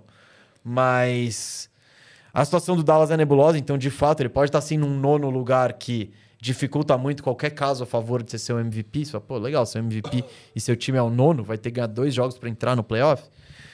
Mas ao mesmo tempo, eu enxergo um pouco dessa parada do, da canseira de votar nos mesmos caras. Agora que o Embiid já tem, Ah, mas- que o Jokic tem dois, que o Yannis tem dois. Mas por que, que alguém estaria cansado de votar no Jokic depois que ele acabou de fazer, sabe? Por isso que eu também deixei 4 reais no Jokic. Porque e- esse foi o meu. Porque ele é o favorito. Eu falei que é o Luca, na verdade, o fa- o favorito é o Jokic. E eu acho que talvez role um pouco de peso na consciência. No ano passado a galera falou, mano, quem esse cara que nunca, ga- que nunca ganhou nada vai ser três vezes MVP? Que história é essa? Agora esse peso nas costas não existe mais. Pode votar pro Jokic o quanto quiser. Ele é claramente o melhor jogador da NBA para todas as pessoas do mundo. Então, É sim, em todas as listas, em todos os boards, mas o Jokic também tem aquela coisa do eu não sei o quanto o Nuggets vai se importar, eu não sei. o- Ele a gente já viu que não faz questão de ganhar o prêmio. Ano passado ele praticamente deu pro Embiid, falou: "Vai, Embiid, essa reta final é sua, vou dar uma descansada". E o Luca tem aquela parada que eu já falei antes, que eu volto a dizer, que eu acho que na dúvida, tá equilibrado, vai pro cara que não tem. Então o Luca. E agora falando do Luca, eu acho que tem uma pressão grande nele de não jogar os playoffs ano passado, ele teoricamente chegando em forma, descansado, para uma temporada que, cara, ele deve estar sabendo melhor do que todo mundo quanto ele vai ser exigido. Então, eu espero uma temporada muito monstra do Luca, não necessariamente uma temporada muito monstra do Mavericks, mas é difícil votar no MVP. Então, eu deixei 10 no Luca, deixei 4 no Jokic e depois deixei mais 3 em dois outros Quem são os azarões. quer falar agora? Pode ser. Shea 15 vezes e Booker 16 vezes. Mas pelas odds, é pro estouro aí. É, eu acho que. é, Bom, é um exagero muito grande. Você você pegou o seu top 50, seus. Ah, meu board, pô. Vambora, let's e go. Cara, eu acho assim, ok, a hora do Luca tá chegando para ser o MVP. Eu acho que ele é o top 3 da liga. Mas nós dois colocamos que o Mavis talvez não pegue nem em playoff. Sabe? O- a situação não é boa do Mavis, cara. De fato, se ele conseguir com esse Mavis, desse jeito, pegar um playoff direto, Um sexto lugar, para? Pô. eu acho que automaticamente ele tem que estar como um dos favoritos na conversa, porque é óbvio que os números vão estar lá, óbvio que isso quer dizer que ele vai estar jogando muito. Então, tem uma chance, eu não descarto a chance do Luca. Ele é o meu segundo candidato ao prêmio de MVP. O primeiro é o Jokic, cara. O Jokic é o melhor jogador da NBA. É, eu acho que você pega aí a liga, todo mundo se reforçou insanamente para conseguir enfrentar o Denver. É, o Bucks viu que não tinha o suficiente, foi lá e pegou o Dame. O Celtics viu que não tinha o suficiente, foi lá e pegou o Drew, é, pegou o Porzingis. É, o Phoenix Suns foi lá e pegou o Bradley Bill. Não bastou pegar o Kevin Durant, pegou o Bradley Bill, pegou, montou todo esse timaço aí para conseguir enfrentar o, o Nuggets. O Lakers também se reforçou e, enfim, os outros times ainda podem se reforçar. O Warriors pegou o Chris Paul, mas ainda pode se reforçar mais. Miami ainda tem algum move para fazer. E tudo isso para conseguir enfrentar o melhor time da NBA na atualidade, que é o Denver Nuggets. E por que, que o Denver é o melhor time da atualidade? É por causa do Joker, não é porque é uma mega panela. Óbvio, é um time bom, encaixado, que as peças fazem sentido, mas o que é fora da curva lá é o Joker. Óbvio, Jamal jogou muito nos playoffs, mas a gente tem uns cinco outros shooting guards, point guard, shooting guard, combo guard, que é do nível. Não é que, pô, não, são dois top 10 juntos, que é aquela formulazinha do sucesso, né?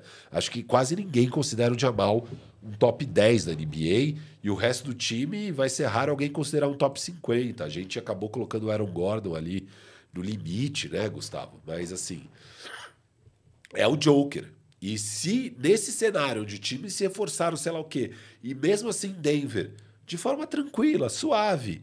Bate mais de 50 vitórias, tá lá no top 2 do Oeste, sei lá o quê. E o Joker metendo 25, 14, 10, sabe? Tipo, cara, como é que você não vai dar o prêmio para esse cara que acabou de mostrar na temporada, pós-temporada, tudo que ele é capaz de fazer, o mismatch ambulante que ele é, o gênio que ele é de basquete? Eu acho que ele é um favoritaço pro prêmio. Por exemplo, eu acho o Joker mais favorito pro MVP do que o Embanyama para o rookie do ano. Entendeu? E, e as odds não, hum. não, são isso. Entendeu? Ah, não. Aí eu acho que você foi. Não, você acha que você foi longe demais. Porque a, até pelo número de pessoas que disputam o prêmio, sabe? No, novato do ano tem três. E olhe lá. MVP, cara. 10 no MVP. Tá bom, mas pô, já, já, é consideravelmente mais. Então não é que. O Jokic ele precisa. Tá bom, se ele fizer isso 24, 13, 8 em 70 jogos, ganhando em primeiro ou segundo do, do Oeste, cara, é, é muito monstro. Ao mesmo tempo, o Luca pode estar com aqueles 36, 8, 8 e o Mavis em sexto. Então é. Não é só a parte dele também, tem que ver o resto da liga. Eu acho que o Imbaniama é mais. tá mais para ele, assim. Se ele jogar. Se ele quiser, ele ganha, assim. Se o Spurs quiser que ele ganhe, ele ganha, eu acho. O, o Jokic, tem, eu, eu acho que tem o resto da galera, por exemplo, o caso do Yannis, que é passar a ordem dos ia, favoritismos. deixa eu falar do Yannis, porque eu ia fazer meu caso pro Yannis. Eu acho que então, Yannis... é, eu acho que tem também o caso para ele. O Yannis, para mim, o grande caso do Yannis é, é que eu, eu, acho que todos esses caras, esses timaços, é mais difícil. Inclusive, você colocou o Booker. Como é que você vai decidir se o Booker é melhor que o Kevin Durant? Sabe? Tipo... Ah, mas então, mas isso eu acho que dá para decidir diante de produção temporada regular. Vai ter mais jogos, média mais alta, mas, papapá. Então, mas assim, eu acho que vai ser muito difícil. Então é difícil dar para esses caras, a não ser que certas coisas aconteçam. Eu não consigo ver qual é a certa coisa que vai fazer alguém votar no Booker como o melhor jogador da temporada regular. Mas o Yannis eu consigo. Apesar de que, óbvio, tem um timaço, tem o Dame e tal, como que o Yannis vai ganhar? Para mim é o Bucks em primeiro no leste e a defesa continuar sendo elite. Se ele consegue manter essa defesa elite e ele sendo um protagonista e ele concorrendo para Defensive Player of the Year, mantendo os números bizarros de ataque que ele sempre produz, ah, 30 pontos, 13 rebotes, 5 assistências, sei lá o quê. Cara, tem uma chance. Tem uma chance. Não dá para descartar o Yannis. Eu acho que ele tem um bom caso aqui. Acho que ele tem um bom caso. Sim, é, então, eu ia, era um nome que eu ia trazer também, porque tem a narrativa, tem a questão. É um time novo que a galera vai ver como que funciona esse argumento que você falou faz todo sentido de, de, da, da defesa continuar bem sem o Holiday. Pô, de quem é quem é o responsável? O Yannis, então. Eu acho que são e, e são os três favoritos. É, Jokic 4.6, Luca 5.4, Yannis 5.6. Tem dois na, abaixo da casa de 10, né? Tatum e o Embiid com 7.4. E aí já salta para 13 vezes o Curry, o Duran, é, então, e eu, inclusive, o Duré é mais favorito que o Booker, mas eu Eu, eu, não- eu acho difícil você ver o Duran numa temporada. Eu acho mais fácil você ver o Booker na temporada de MVP do que o Duran. Por causa da quantidade de jogos, média de pontos, eu etc e tal. o Phoenix Suns sendo MVP, Cara, se esse time tiver 60 vitórias, mas é o time. Tipo, Então, é o, um- o- o- é um time. Ah, eu sei, mas aquele Warriors do KD, ninguém ia brigar por MVP. Entendeu? Mas, ah, mas é diferente. Aquele Warriors já era um time de. Já, já- era o MVP, já era o bi-MVP, o MVP unânime. Então, legal, Kevin Durant. Você tá jogando com o MVP unânime. Então. O, o, o- mesmo o Celtics, acho difícil alguma coisa acontecer pro Tatum brigar por esse prêmio pra valer. Tipo, Ah, 78 jogos, 30 pontos de média, 60 vitórias. é, mas o Celtics é muito bom. Tipo, Mas, mas a gente sempre fala isso. É o Tatum que é o fiel da balança ali. Ele que vai levar o time. é, não, talvez se ele distâncias colocar maiores. números irados no clutch, mostrar algumas coisas diferentes, ele pode concorrer, talvez. Não é impossível. E outro cara que deveria estar na conversa, e as odds acho que são 30 vezes, é o LeBron. Porque eu acho que o Lakers vai ganhar jogos pra caramba. Acho que o LeBron vai continuar sendo LeBron auge. Não tem nenhum motivo pra você não achar que o LeBron ainda é um cara de first team ou NBA. E se ele meter a produção maluca que ele estava metendo no passado na temporada regular, só que dessa vez com um time que vai ganhar jogos, ele deveria provavelmente estar na conversa.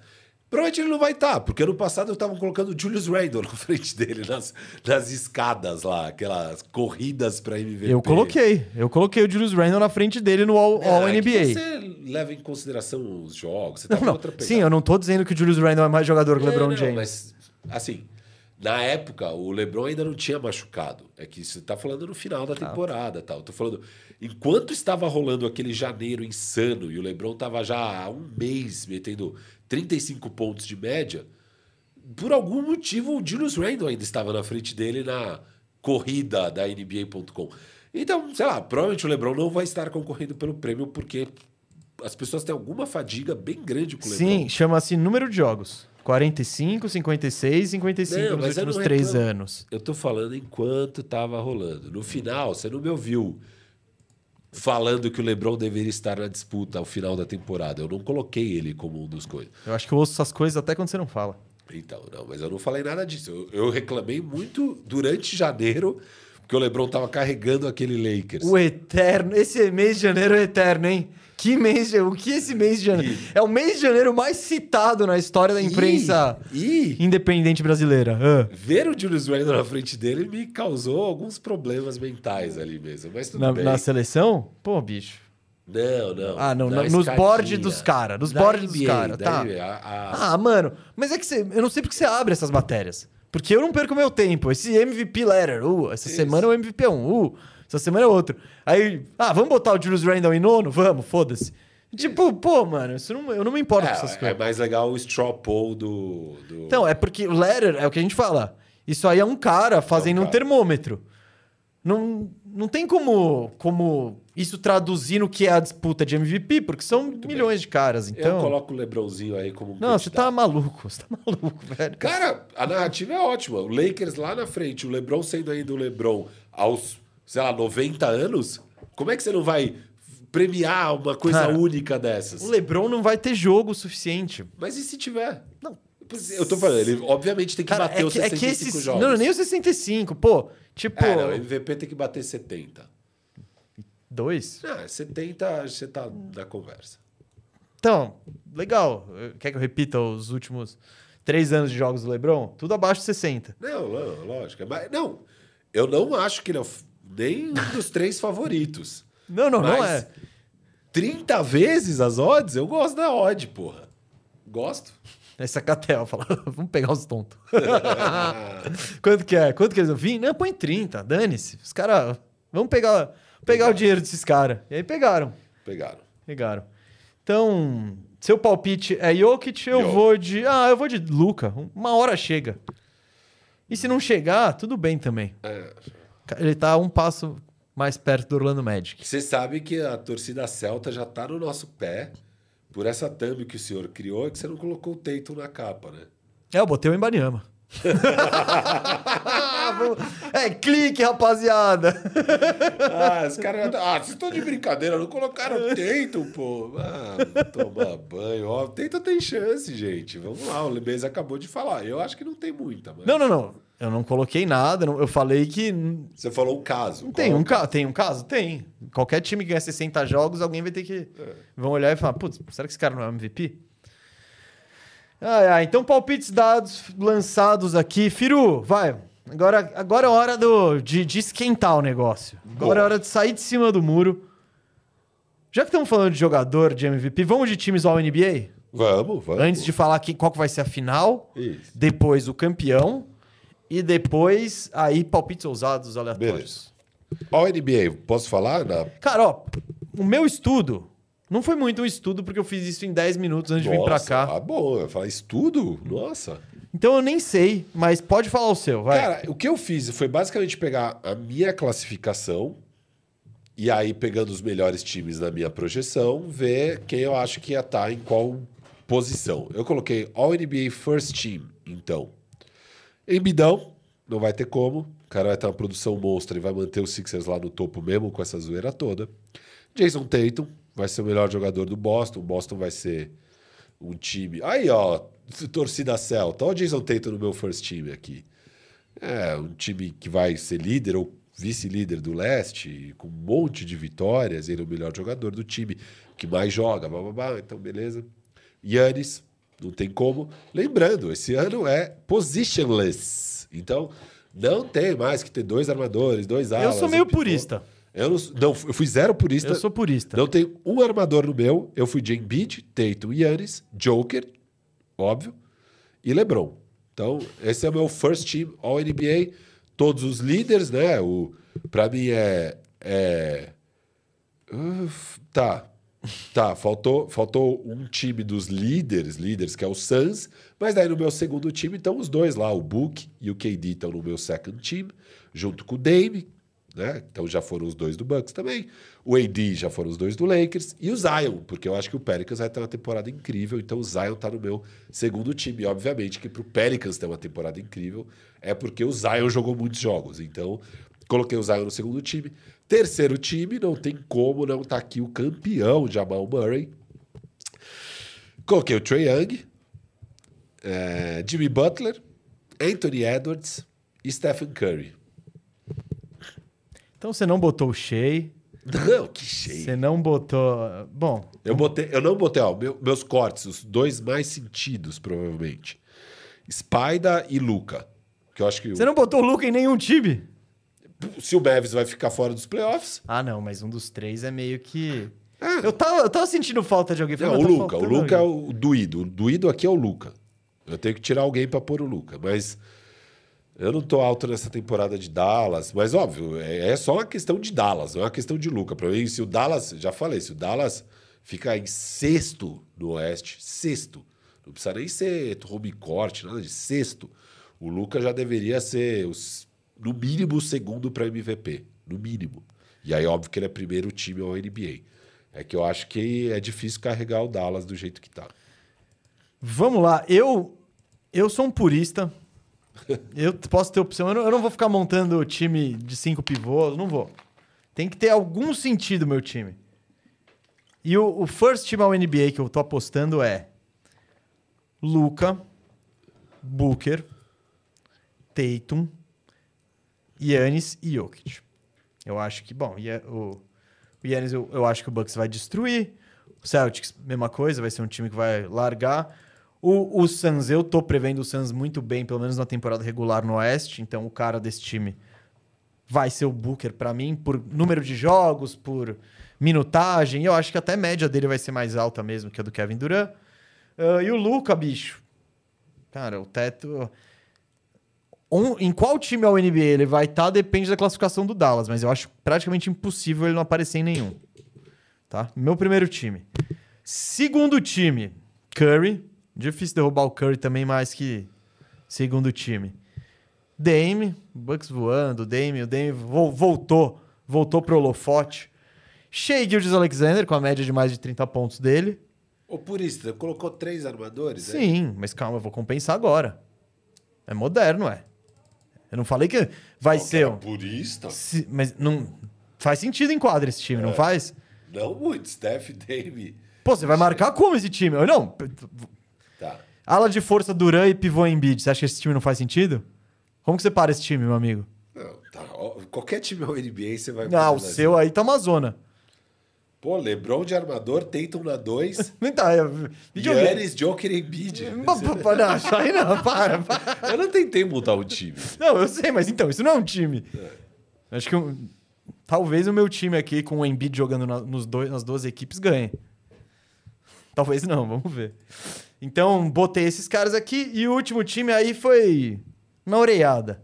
Spider. Você de- derrubou de novo seu microfone. Ele falou Spider, viu, galera?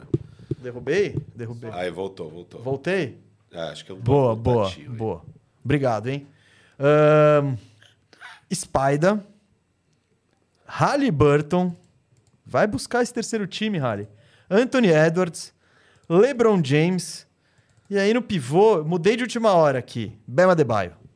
Então o senhor deixou Jimmy de fora, Time de fora. Zion de fora, Anthony Davis de fora, Jamal Murray de fora. É a turma eu do. DM. Eu deixei Não, a turma tudo do bem, DM bem. fora. Sim, sim. Então, mas sei lá, né? Muito, muito doideira aí. Quero ver, eu acho que o, o Halley vai beliscar esse. Ele vai beliscar esse. É legal, é legal ter é, o- anotado aqui o que a gente estava esperando para a temporada. Óbvio que isso aqui é. Não, lógico, pode acontecer bilhões de coisas no meio do caminho. Vamos para previsões de campeão, então, mesmo aqui. Ó, a ó, então vamos lá. Ah, mas agora é hora do clubismo. Quem que vai sair do Oeste? Lakers. Por que está rindo? Você acha que é impossível? Eu acho que é bastante difícil. Mesmo mundo. ele tendo sido o melhor varrido de todos os tempos, ele ainda tá quatro vitórias de desvantagem do Nuggets. Aham, Tipo, se ele, tirar, se ele conseguir duas esse ano, já é uma evolução. aham. Eu acho que não vai dar. Pra mim, quem sai do Oeste é o Nuggets. Eu não... Quem sou eu pra ir contra esse time? Ir contra o Nikola Jokic, pra ir contra essa máquina aí funciona dos dois lados da quadra, que é uma engrenagem azeitadinha e que tem seus mecanismos de melhorar o time ainda durante o ano. Não é que eu- tô, nossa, vai apostar no Nuggets, meu. Eles, o banco deles são só uns moleque nada a ver. Calma também. Tem, tem tempo pra montar a, esse gente, time. a gente falou disso quando a gente falou Então, do Oeste, que dá eu pra... não, não acho que tem como ir com, com outro time, não, cara. Tá. Se o Lakers vai ser melhor que os. E pegar um Lakers na frente do Suns, beleza, isso pode acontecer, capaz até que, que role, mas eu acho que o Nuggets ainda tá, tá acima. Nada que o Lakers melhorou, mas eu acho que não, a ponto de é- reverter. aqui é o palpite.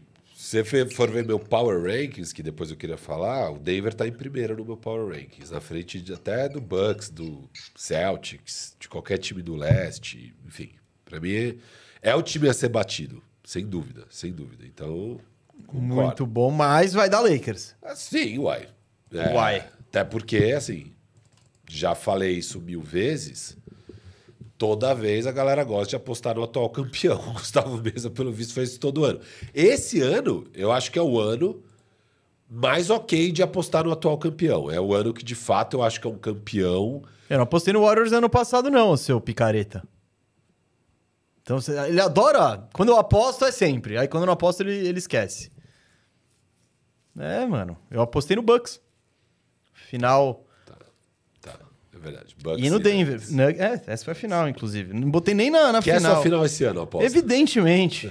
Eu coloquei o Bucks no leste também. E aí eu coloquei o Lakers campeão. Óbvio que o Lakers não vai perder pro Bucks. É... Ah, eu acho que. Tem- deve ter gente acusando você de clubismo, né? Ah, óbvio, óbvio, óbvio, óbvio. Pode acusar. Aqui é clubismo mesmo, nesse leicão. Não, ah, falando sério, eu, eu acho mais legal do que falar do palpite é o Power Rankings. Assim, pra mim, o Power Rankings... Calma, a gente não falou quem vai ser o campeão. Ah, você falou quem vai ser o campeão? Eu não falei quem vai ser o campeão. Tá, eu quero saber quem você acha que vai ser o campeão. Bucks Difícil, hein, cara. ou Denver? Puta, eu amaria ver essa final. Essa final ia ser. Eu ia querer ver todos os segundos dela com atenção. Ah, vamos de Bucks. Vamos, Dame. vamos buscar esse título, Dame, vai. Cara, o que, que, eu, que, que eu vejo aqui, mesa? Falando de Power Rankings, cara. A gente tem umas apostas ainda pra falar, Eu hein? sei, Vamos... Deixa eu falar de Power Rankings que é importante. Eu acho que a análise mais importante da temporada é Power Rankings. Cara, eu vejo assim. é, você pega os times, os times que foram montados, eu acho que o Suns fez um trabalho bizarro de bom, incrível. E a troca do Dame, para mim, coloca o Bucks em outro patamar, sem dúvida. E são os dois times, assim... Quais são os dois melhores times? Os times que deveriam ser os times a serem batidos é Bucks e Suns. Qual é a minha grande questão? Eu não acredito tanto no melhor jogador desses times quanto eu acredito no melhor jogador de outros times. Então, Bucks e Suns, eles têm tudo para ganhar. Agora é a hora de KD e Yannis mostrarem quem eles são e se eles são quem a gente gostaria que eles fossem. Né? A gente gostaria que eles fossem o melhor jogador da NBA e tal. Até agora eles ainda não conseguiram provar isso. Talvez agora consigam ajudar a fazer esse caso. Né? E eles têm uma oportunidade maravilhosa na mão deles. É, o Suns deveria ganhar o Oeste e o Bucks deveria ganhar o Leste. E o Bucks deveria ser o campeão da NBA, a meu ver.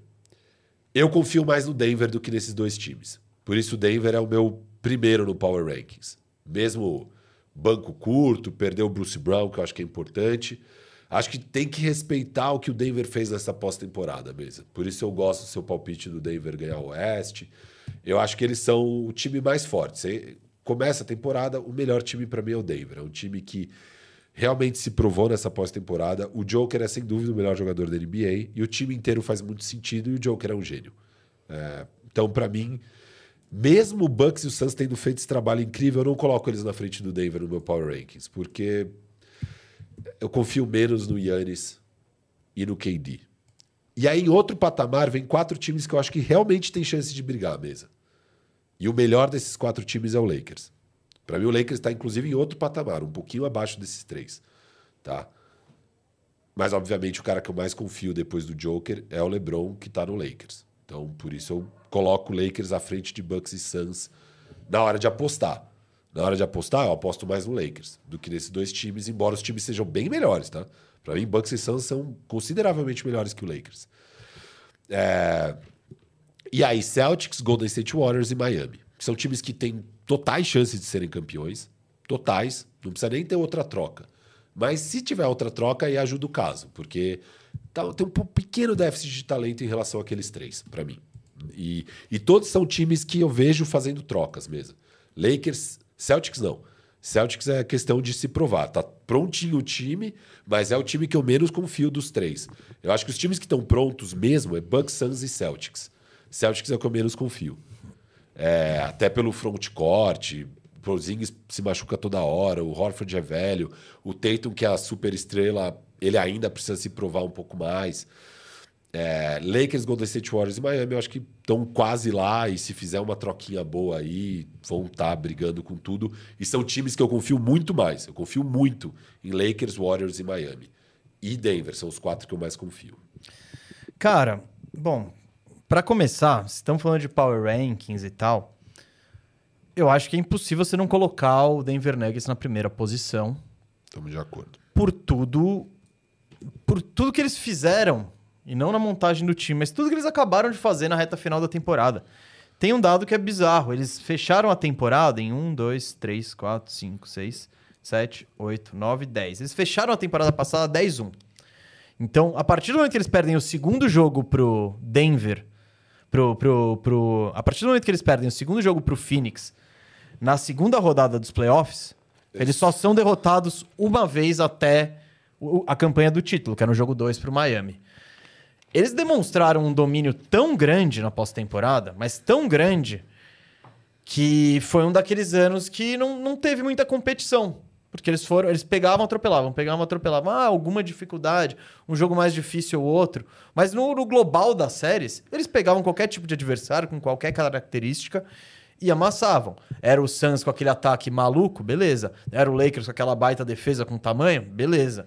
Miami Heat, o melhor técnico da NBA, etc e tal, sem problema, sabe? Então, eu acho que eles têm um. Eles já estão com uma vantagem muito grande. Eu entendo que os outros times trabalharam para diminuir esse gap. Principalmente o Suns, que foi o time que roubou mais jogos deles no ano passado. Ganharam dois jogos com um time que era não era um time, era um amontoado de jogadores. Agora, essa equipe foi reforçada, pegou o Bradley Bill, respondendo um superchat. É, improva... Perguntaram aqui, ó. Ah, deixa eu só achar. O Nelson Cardoso perguntou: vocês têm informação Bill joga ou não? Ele tá improvável pra jogar. Tá? Só só É, pra ele trazer esse superchat e já responder. Acabei de ver aqui no, no Fantasy. Não deve jogar. Mas enfim, o Santos fez um trabalho pra se reforçar, embora não esteja com.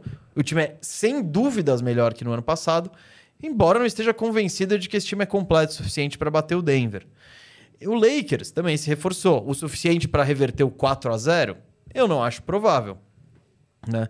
Não vai acho que não é o Gabe Vincent que vai mudar essa história, o Christian Wood e tal. É, então eu ainda vejo o Nuggets com uma superioridade em relação ao resto da NBA.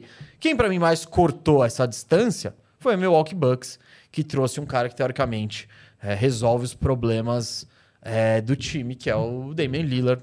Eh, ele é o cara que, na teoria, vai fazer esse ataque funcionar na metade da quadra. E, que, e o resto, pum, o resto deixa com o Yannis. Pat- Patrulhando a defesa, puxando contra-ataque, completando pick and roll. Tem uma peça que vai complementar ele muito bem. Então, eu colocaria nesse Power Ran- Rankings que eu não fiz, mas estou fazendo agora, o Bucks em segundo lugar. E eu acho que em terceiro lugar, eu colocaria o Boston Celtics nesse momento. Porque é um time que, e ainda mais, é um time que todo ano também, daquele jeito, aos trancos e barrancos, etc e tal, tá chegando. Eu acho que eles melhoraram do ano passado para esse ano. O time que foi finalista ali do leste ano passado, chegou na final da NBA há dois anos. Eu acho que tá mais forte. É um time que hoje tem mais alternativas para tentar diminuir os problemas do ano passado. O, o, o Drew Holiday é um upgrade em relação ao Marcus Smart em todos os aspectos. E o Porzingis, já falamos aqui várias vezes, o Porzingis traz uma dimensão ofensiva que esse time não tinha. Um grandão espaçador que, teoricamente, faz é, pontos perto da cesta. Aí eu acho que vem o, o terceiro patamar. Não o terceiro patamar, vai, mas... Aí eu colocaria talvez a turma do Oeste. Lakers, Warriors, Suns. Sem muita conv... Nesse momento, talvez com o Lakers na frente deles, pensando em chance de título. Porque é um time que eu já tenho mais certeza do que ele vai ser. Esse Lakers pegou o Warriors, eu não acho que o Warriors fez o, o que precisava para ganhar do Lakers especificamente. Né? Eles trouxeram o Chris Paul, que vai ajudar em outras áreas, mas não nas áreas que fizeram falta contra o Lakers. E o Suns, eu ainda tenho muito medo da questão Nurkic, a questão não ter pivô. Bom, a questão saúde, o Bradley Bill já provavelmente não joga o jogo de estreia, então eu fico meio assim, tem a questão de trazer, pô, você tem 10 jogadores novos. Você tem muita coisa para mudar aí, então é, por mais que a- o técnico novo, então é mais incerta a situação do Spurs. Eu acho que são esses, do, do Spurs não, do Suns. E eu acho que são esses os times, Firo, os Então, o seu principais. primeiro tier é Denver, Bucks e Celtics. Denver, ah, isso, pode E o ser. segundo tier, Lakers, Warriors, Suns. E Se quiser botar o Miami Heat por respeito, pode pôr também. Respeita, respeita, tá. Então, acho que E acho que são sete com chances, né, mesa? Meu, meu terceiro tier já é Pelicans, Clippers e Sixers, que são times que eu acho que tem alguma chance de pelo menos ganhar uma conferência, mas que eu não, não colocaria nenhum real. não, talvez. aqui Entendeu? me prova Sixers. Me prova Sixers. É Boa. isso que eu, que, eu, que eu tenho a dizer. Firo, vamos lá rápido, ó. Vamos. Ah, apostinhas aleatórias aí que soltamos, ó. Eu vou falar, eu vou fazer fez uma. uma brabinha aí nessa abertura de temporada, Não, eu, Gustavo? eu ainda- eu ainda não terminei. Ó, mas uma braba que, que tem a ver com o que falamos agora, que eu soltei, e essa eu não sei se você viu, mas eu gosto muito da probabilidade. Phoenix Suns, vencedor da divisão do Pacífico. Que é a... Lakers e Warriors. o... É, uma boa aposta. 2,45 de retorno. Tá. Acho que. É. Não vai ser muito distante do Suns na final do E, sabe? Essas... Ou Lakers ou, ou Lakers ou Suns, eu acho. Então, eu acho que o, o time que vai dar mais gás e que tem. Provavelmente vai ter mais motivação pra ir voando. Eu acho que o Suns na temporada regular vai, vai voar. Nos playoffs eu tenho minhas dúvidas, mas é um time que vai querer. O Warriors me dá o sexto lugar e já era, sabe? É, o Warriors é um pouco mais velho, é mais Ó, difícil. outra, carregar. outra aqui que eu botei. Ano passado eu acertei, hein? Eu vou pro bicampeonato. Líder em rebotes. Ah, você adora essa, hein? Então, eu fui de Sabonis, acertei. Esse ano já, já, já tá hypado. Então eu fui pegar um azarão na corrida. Vut. É bom. Botei cincão pagando 13 vezes. Bom, bom. Boa aposta. Gostei, gostei. Aí o resto, o resto eu já tinha falado. Era aquela do Koulibaly, primeiro time ao rookie, pagando 19 vezes. Banqueiro, mais de 22 pontos. Tá? E braba sobre a temporada. Já falei anteriormente, mas venho aqui reafirmar que o Orlando Magic terá uma defesa top 10 da NBA. Essa braba não está disponível em nenhum lugar, mas você ouviu aqui que ela irá acontecer. Eu tenho uma braba mesa. Vai. Além do Lakers campeão, que eu já falei. É... Ah, é outra KTODs, galera. Essa KTODs está pagando 10 vezes KTODs com a Tuco TV. Tá lá em apostas especiais de esportes americanos. Austin Reeves All-Star, pagando 10 vezes.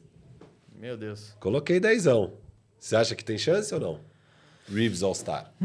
Ah, ele joga no Lakers, né? Ele é amigo da Taylor Swift, mas pouco, pouco provável, hein? Pouco provável. Ah, o Lakers pagando vai- 10 vezes. O Lakers vai botar três All-Stars? Possível. Ah, é? E qual vai ser o recorde desse time com três All-Stars? Vai estar em primeiro no Oeste? Sim, possível. Também. então. Tudo possível. Tudo possível. Tudo tá dentro da possibilidade. Eu acho pouco provável. Acho pouco provável, mas. Tá bom, tá bom. Se, Coloca- se algum dos dois se machucarem, o LeBron ou o Anthony Davis, e isso é provável, Então, aí o Reeves entra na disputa. aí. É, Bom, eu já falei, acho que no programa anterior, mas quero só ressaltar que o Chicago Bulls vai pegar playoffs, pagando duas vezes e meio, mais ou menos, na KTO. Não gosto. Mesa, eu tenho uma brabinha pra esse ano. Duas brabinhas que não estão na KTO, mas brabas. Brabas Ah. pro ano. Palpites ousados pro ano. Um, tem um, uma, uma estrela da NBA que vai ser trocada esse ano, durante a temporada. Hum. E o nome dela é Kyrie Irving. O que, que você acha dessa? Tinha essa KTO lá? Ah, Eu- não, não eu tinha. Sugeri, Sugeria. eles não pegaram essa. Cara, eu acho que não. Você acha que Kyrie Irving não será trocado? Eles nem precisam trocar esse ano, eles podem trocar no final da temporada. Ah, mas o Kyrie vai pedir pra ser trocado, entendeu? Ele Ah, então chega, chega. Ele já pegou a graninha dele. Vai estar dezembro, janeiro, vai estar meio ruim as coisas lá em Dallas. Ele vai falar: galera, eu quero ser trocado. Adivinha só, gente. Não, isso vai me surpreender? Exato. Não, não vai me surpreender. Eu iria no ele termina a temporada. É. Ah, até porque se eu sou GM do Dallas, o que, que eu vou pegar? É Hashimura e D'Angelo Rudd? Vai passear, rapaz. Vai, vai sentar ali, vai ver seus documentários. É, mas tá com, você tá com um Luca que tá. Vai, Tá bom. ah, você vai deixar. O Seth Curry tá entrando aí. Ele já conhece, ele vai acertar as bolas de três. É difícil. Nenhum deles marca igual. Os dois vão ficar marcando mal de qualquer jeito. É, e às vezes o Kyrie é trocado mesmo sem ele pedir. Porque se a situação tiver ruim, o Mark Cuban, cara, tá contra o relógio ali. Você precisa fazer alguma coisa pra esse time ganhar Cara, com jogos. o Kyrie, tudo é possível. Tudo é possível. Então eu não vou, não vou me ater a nada, só ficar aberto às possibilidades. E outra braba é que Cade Cunningham termina o ano claramente, assim, mas sem a menor discussão. Não existe mais debate com o melhor jogador da classe de 2021, da classe dele. É meio. Na opinião de Rafael Cardone o Firu. Pô, Na opinião geral, é isso que eu tô falando. Vai ser um consenso universal. Ah, bom, eu acho que a galera ainda con- concorda que ele é o mais promissor também. Não seria um absurdo, mas. É que ainda é um debate, e é um debate Ah. válido ainda. Então, o Yuri, Yuriko Miranda, dos Coyotes de Jazz, está aqui no chat e falando para algo que tem tudo para afundar com a sua probabilidade, dizendo que o Cade Cunningham é um coiote. Ele tá no time mais de- deplorável da, da nossa liga de fantasy. Então, isso é afunda a carreira de qualquer jogador. Mesa, e fiz brabas pra hoje. Vai. Estreia. Lakers carimbando a faixa do Phoenix Suns, galera. Eu fui nos especiais lá da KTO, especiais de jogadores, e achei duas que eu gostei. Tem uma mesa. Lebronzinho abrir a temporada metendo um triplo-duplo. Cara, e eu não tenho. Depois eu não tenho verba para postar, porque Não, o cara fica gastando dinheiro nisso. Eu coloquei dois reais só. Eu coloquei dois reais, pagava dez vezes, pô. Eu falei, ah, vai, dez vezes, vou colocar dois reais. Mas eu coloquei 18 numa braba. Braba. Essa é a melhor aposta que você vai ver hoje, galera. Se liga. Austin Reeves fazer mais de 23,5 pontos, rebotes e assistência. Você soma o Ah, isso, dígito. isso tá bom, isso tá bom. Pô, Isso tá bom. Qual, tá- qual é o retorno? 1,9. Eu Tá coloquei tá bom. 18 reais. Tá bom, tá bom, tá bom. Pô, 23,5 pontos. Eu acho que ele pode bater isso só em pontos. Imagina pontos, rebotes e assistências. Você soma as Não, três. essa, essa tá legal, essa tá legal. Eu gostei muito dessa. Achei muito boa. Acho que não vai durar muito tempo esse stat line de Reeves na- na- nas odds. É, digo, no próximo jogo, ou daqui dois, três jogos de Lakers já vão ter corrigido esse patamar. aproveitem aí pra hoje, porque tá pagando 1,9 vezes essa brabaça aí hoje. Eu achei a melhor do Boa. dia. Eu, ó, eu. De início de temporada eu já dei aquela empolgadinha e eu fiz uma lotequinha, Firo, de um, dois, três, Cinco. quatro, cinco jogos com um retorno bacana de 18 vezes. E eu vou te falar se a gente vai ganhar ou não, vou te perguntar. Knicks e Celtics. Celtics ganha. Foi, que foi, foi onde eu fui. Tá. 1,74 o retorno. Legal, só desse jogo.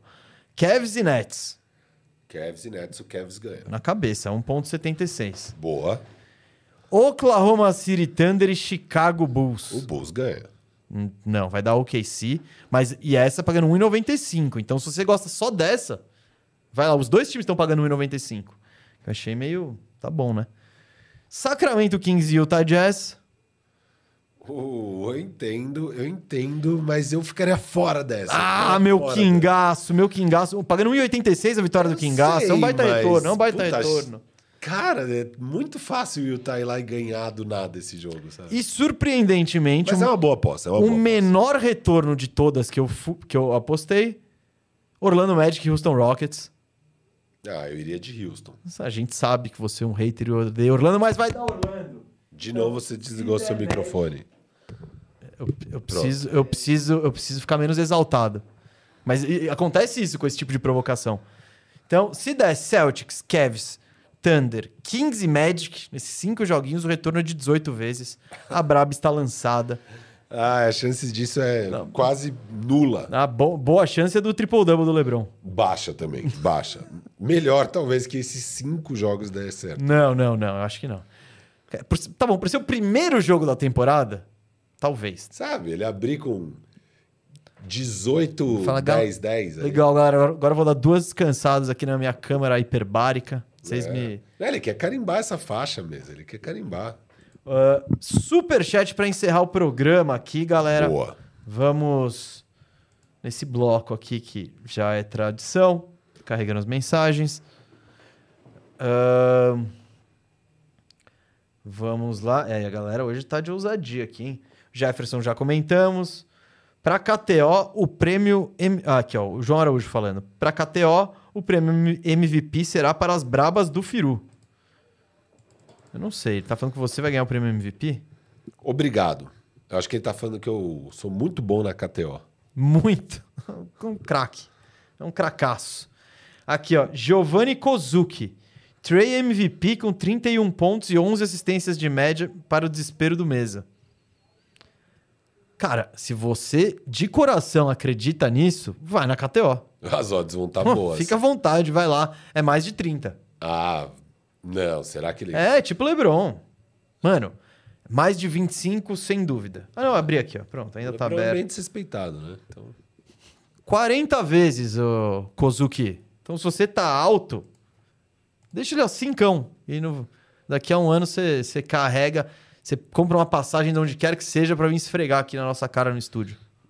com 200 reais. Vai ser uma passagem de ônibus. Ônibus, Só pode- de ida. Só de ida, isso. Aquele Belém São Paulo de ida, só ida, em pé. É, mas tá bom, tamo junto, Kozuki. Kelvin Kerber, o Zica das cartas, chegando aqui no superchat. sagrado. Poupudo fala, que diz: falando em MVP, que tal a renovação do Zic Nage? Eu curti, sou um defensor de renovar com jogadores que você confia na pior fase deles, pelo custo-benefício, e acho que vale a aposta ainda. Cara, isso aqui é breaking news do, Kev, do, do Kelvin. Nage Extension. Não, acho que foi ontem a extensãozinha do Não, Nage. mas breaking news pra mim. Ah, tá. Não. Foi ontem, porque ontem era o deadline da extensão de todos os novatos daquela classe. Então, alguns tiveram, alguns não tiveram. 4 anos, 32 milhões. E essa extensão eu defendo também, sabe? Tá ótimo. É, 8 milhões é um novo 4 milhões. É, Então- é, você tá, tipo, quase metade, um pouquinho mais que a metade de uma mid-level, sabe? Tipo, tá Se der certo, você se deu benzaço. Se não der certo, você a também não vai tem. ser 13,5, É. sei lá, pô, tá pagando 8, tá de boa. Tá de boa, mesmo que dê ruim. Então tá, tá, tá dentro do. É o que o Kelvin falou, no custo-benefício tá valendo. O Gustavo Santos perguntou: e esse estúdio? Cheguei atrasado. É, Gustavo, esse programa aqui das brabas de, É, A Premiere hoje teve. A gente tinha que, que fazer jus à Premiere da NBA. Então, por isso, este cenário aqui. Uh, Matheus Reis quer saber. Ok, se não tá na hora de buscar uma estrela no Dort ali. Cara, a gente fala disso. É, e eu acho que eventualmente eles vão. Eles Se eles fizerem esse ano, eles vão dar um salto. É. Eles vão fazer isso. Bom, quando eles fizerem, eles vão dar um Isso, salto. isso. O tamanho desse salto. Eles têm Dort, tem o, o chutador. Bertans. Bertans. Pô, junta Dort e Bertans e qualquer dos milhões de assets, a molecada promissora, os picks e tal, e você pega a estrela que você quiser. O que eu acho que o KC tá fazendo, assim como o Spurs com o Embanyama, só que em outro cenário, é... Mano, vamos ver como que o, o time se desempenha com o chat. Vamos ver o que, que é o chat Holmgren. Ele é um pivôzão mesmo que vai segurar, vai segurar, enfrentar o Valanciunas? Ou não, a gente vai ter que ter- pensar nele num cenário mais pro lado. Então, Vamos depois ver o que, que, é você o vê- Guiri com esses caras é, também. depois. é que- Ah, mas o Guiri É, ainda mas- não precisa. Tipo, você pode trocar depois, sabe? Não é nessa troca É. que necessariamente você precisa dele pra fazer acontecer. Então eu acho que o OKC vai ver o que que é esse time, ver quais são as necessidades e. Ou nesse ano, cara, do próximo não passa. Essa é a aposta ousada. Da próxima off-season não passa uma bomba do OKC. Da próximo deadline, vai. Ah, off-season, vamos começar logo, né? Chega de. Fevereiro de 25. Não, não, não, passa. não. Eu tô dando, eu tô dando dezembro de, de, Junho. de 24. Junho de 24. Não, porque às vezes pode ser um negócio tipo Damian Lillard, sabe? Que vai arrastando, Ah, tá. arrastando. Então, outubro. Outubro de 24 Ah, tá. vai vir uma bomba aí do OKC. Ah, Nelson Cardoso já respondi. O Bill é dúvida, é improvável pra hoje. E o Kelvin Lopes aqui, ó. Palpites ousados. Wolves pega playoffs direto. A gente tá nessa Tá também, na hein? minha. Não, a gente, não sei nem se é ousado, porque a gente falou isso nos over-unders ano pass- da semana passada. Ambos colocamos o Ovaço. Edwards fica no top 10 para MVP. Acho ok para pra Ok, pra top 10. ok. E Harden vai terminar a temporada no hit. Essa eu gosto. É, Seria acho possível, bem possível. bem interessante. Então é isso, galera. Certo? Certo? Ó, quinta, que, quinta a gente chega também ao vivaço, duas da tarde, aquele esquema, com a repercussão do que aconteceu nos dois primeiros dias de NBA. São as populares reações exageradas do início da temporada. E aí, aponta, aí é, gente, daqui até, até julho, vixe, é só conteúdo quente. Chegou a época que a gente queria, que é a época que a bola sobe. É, valeu, Firu, valeu, diretor, valeu você. E até quinta-feira. Firmeza total, família!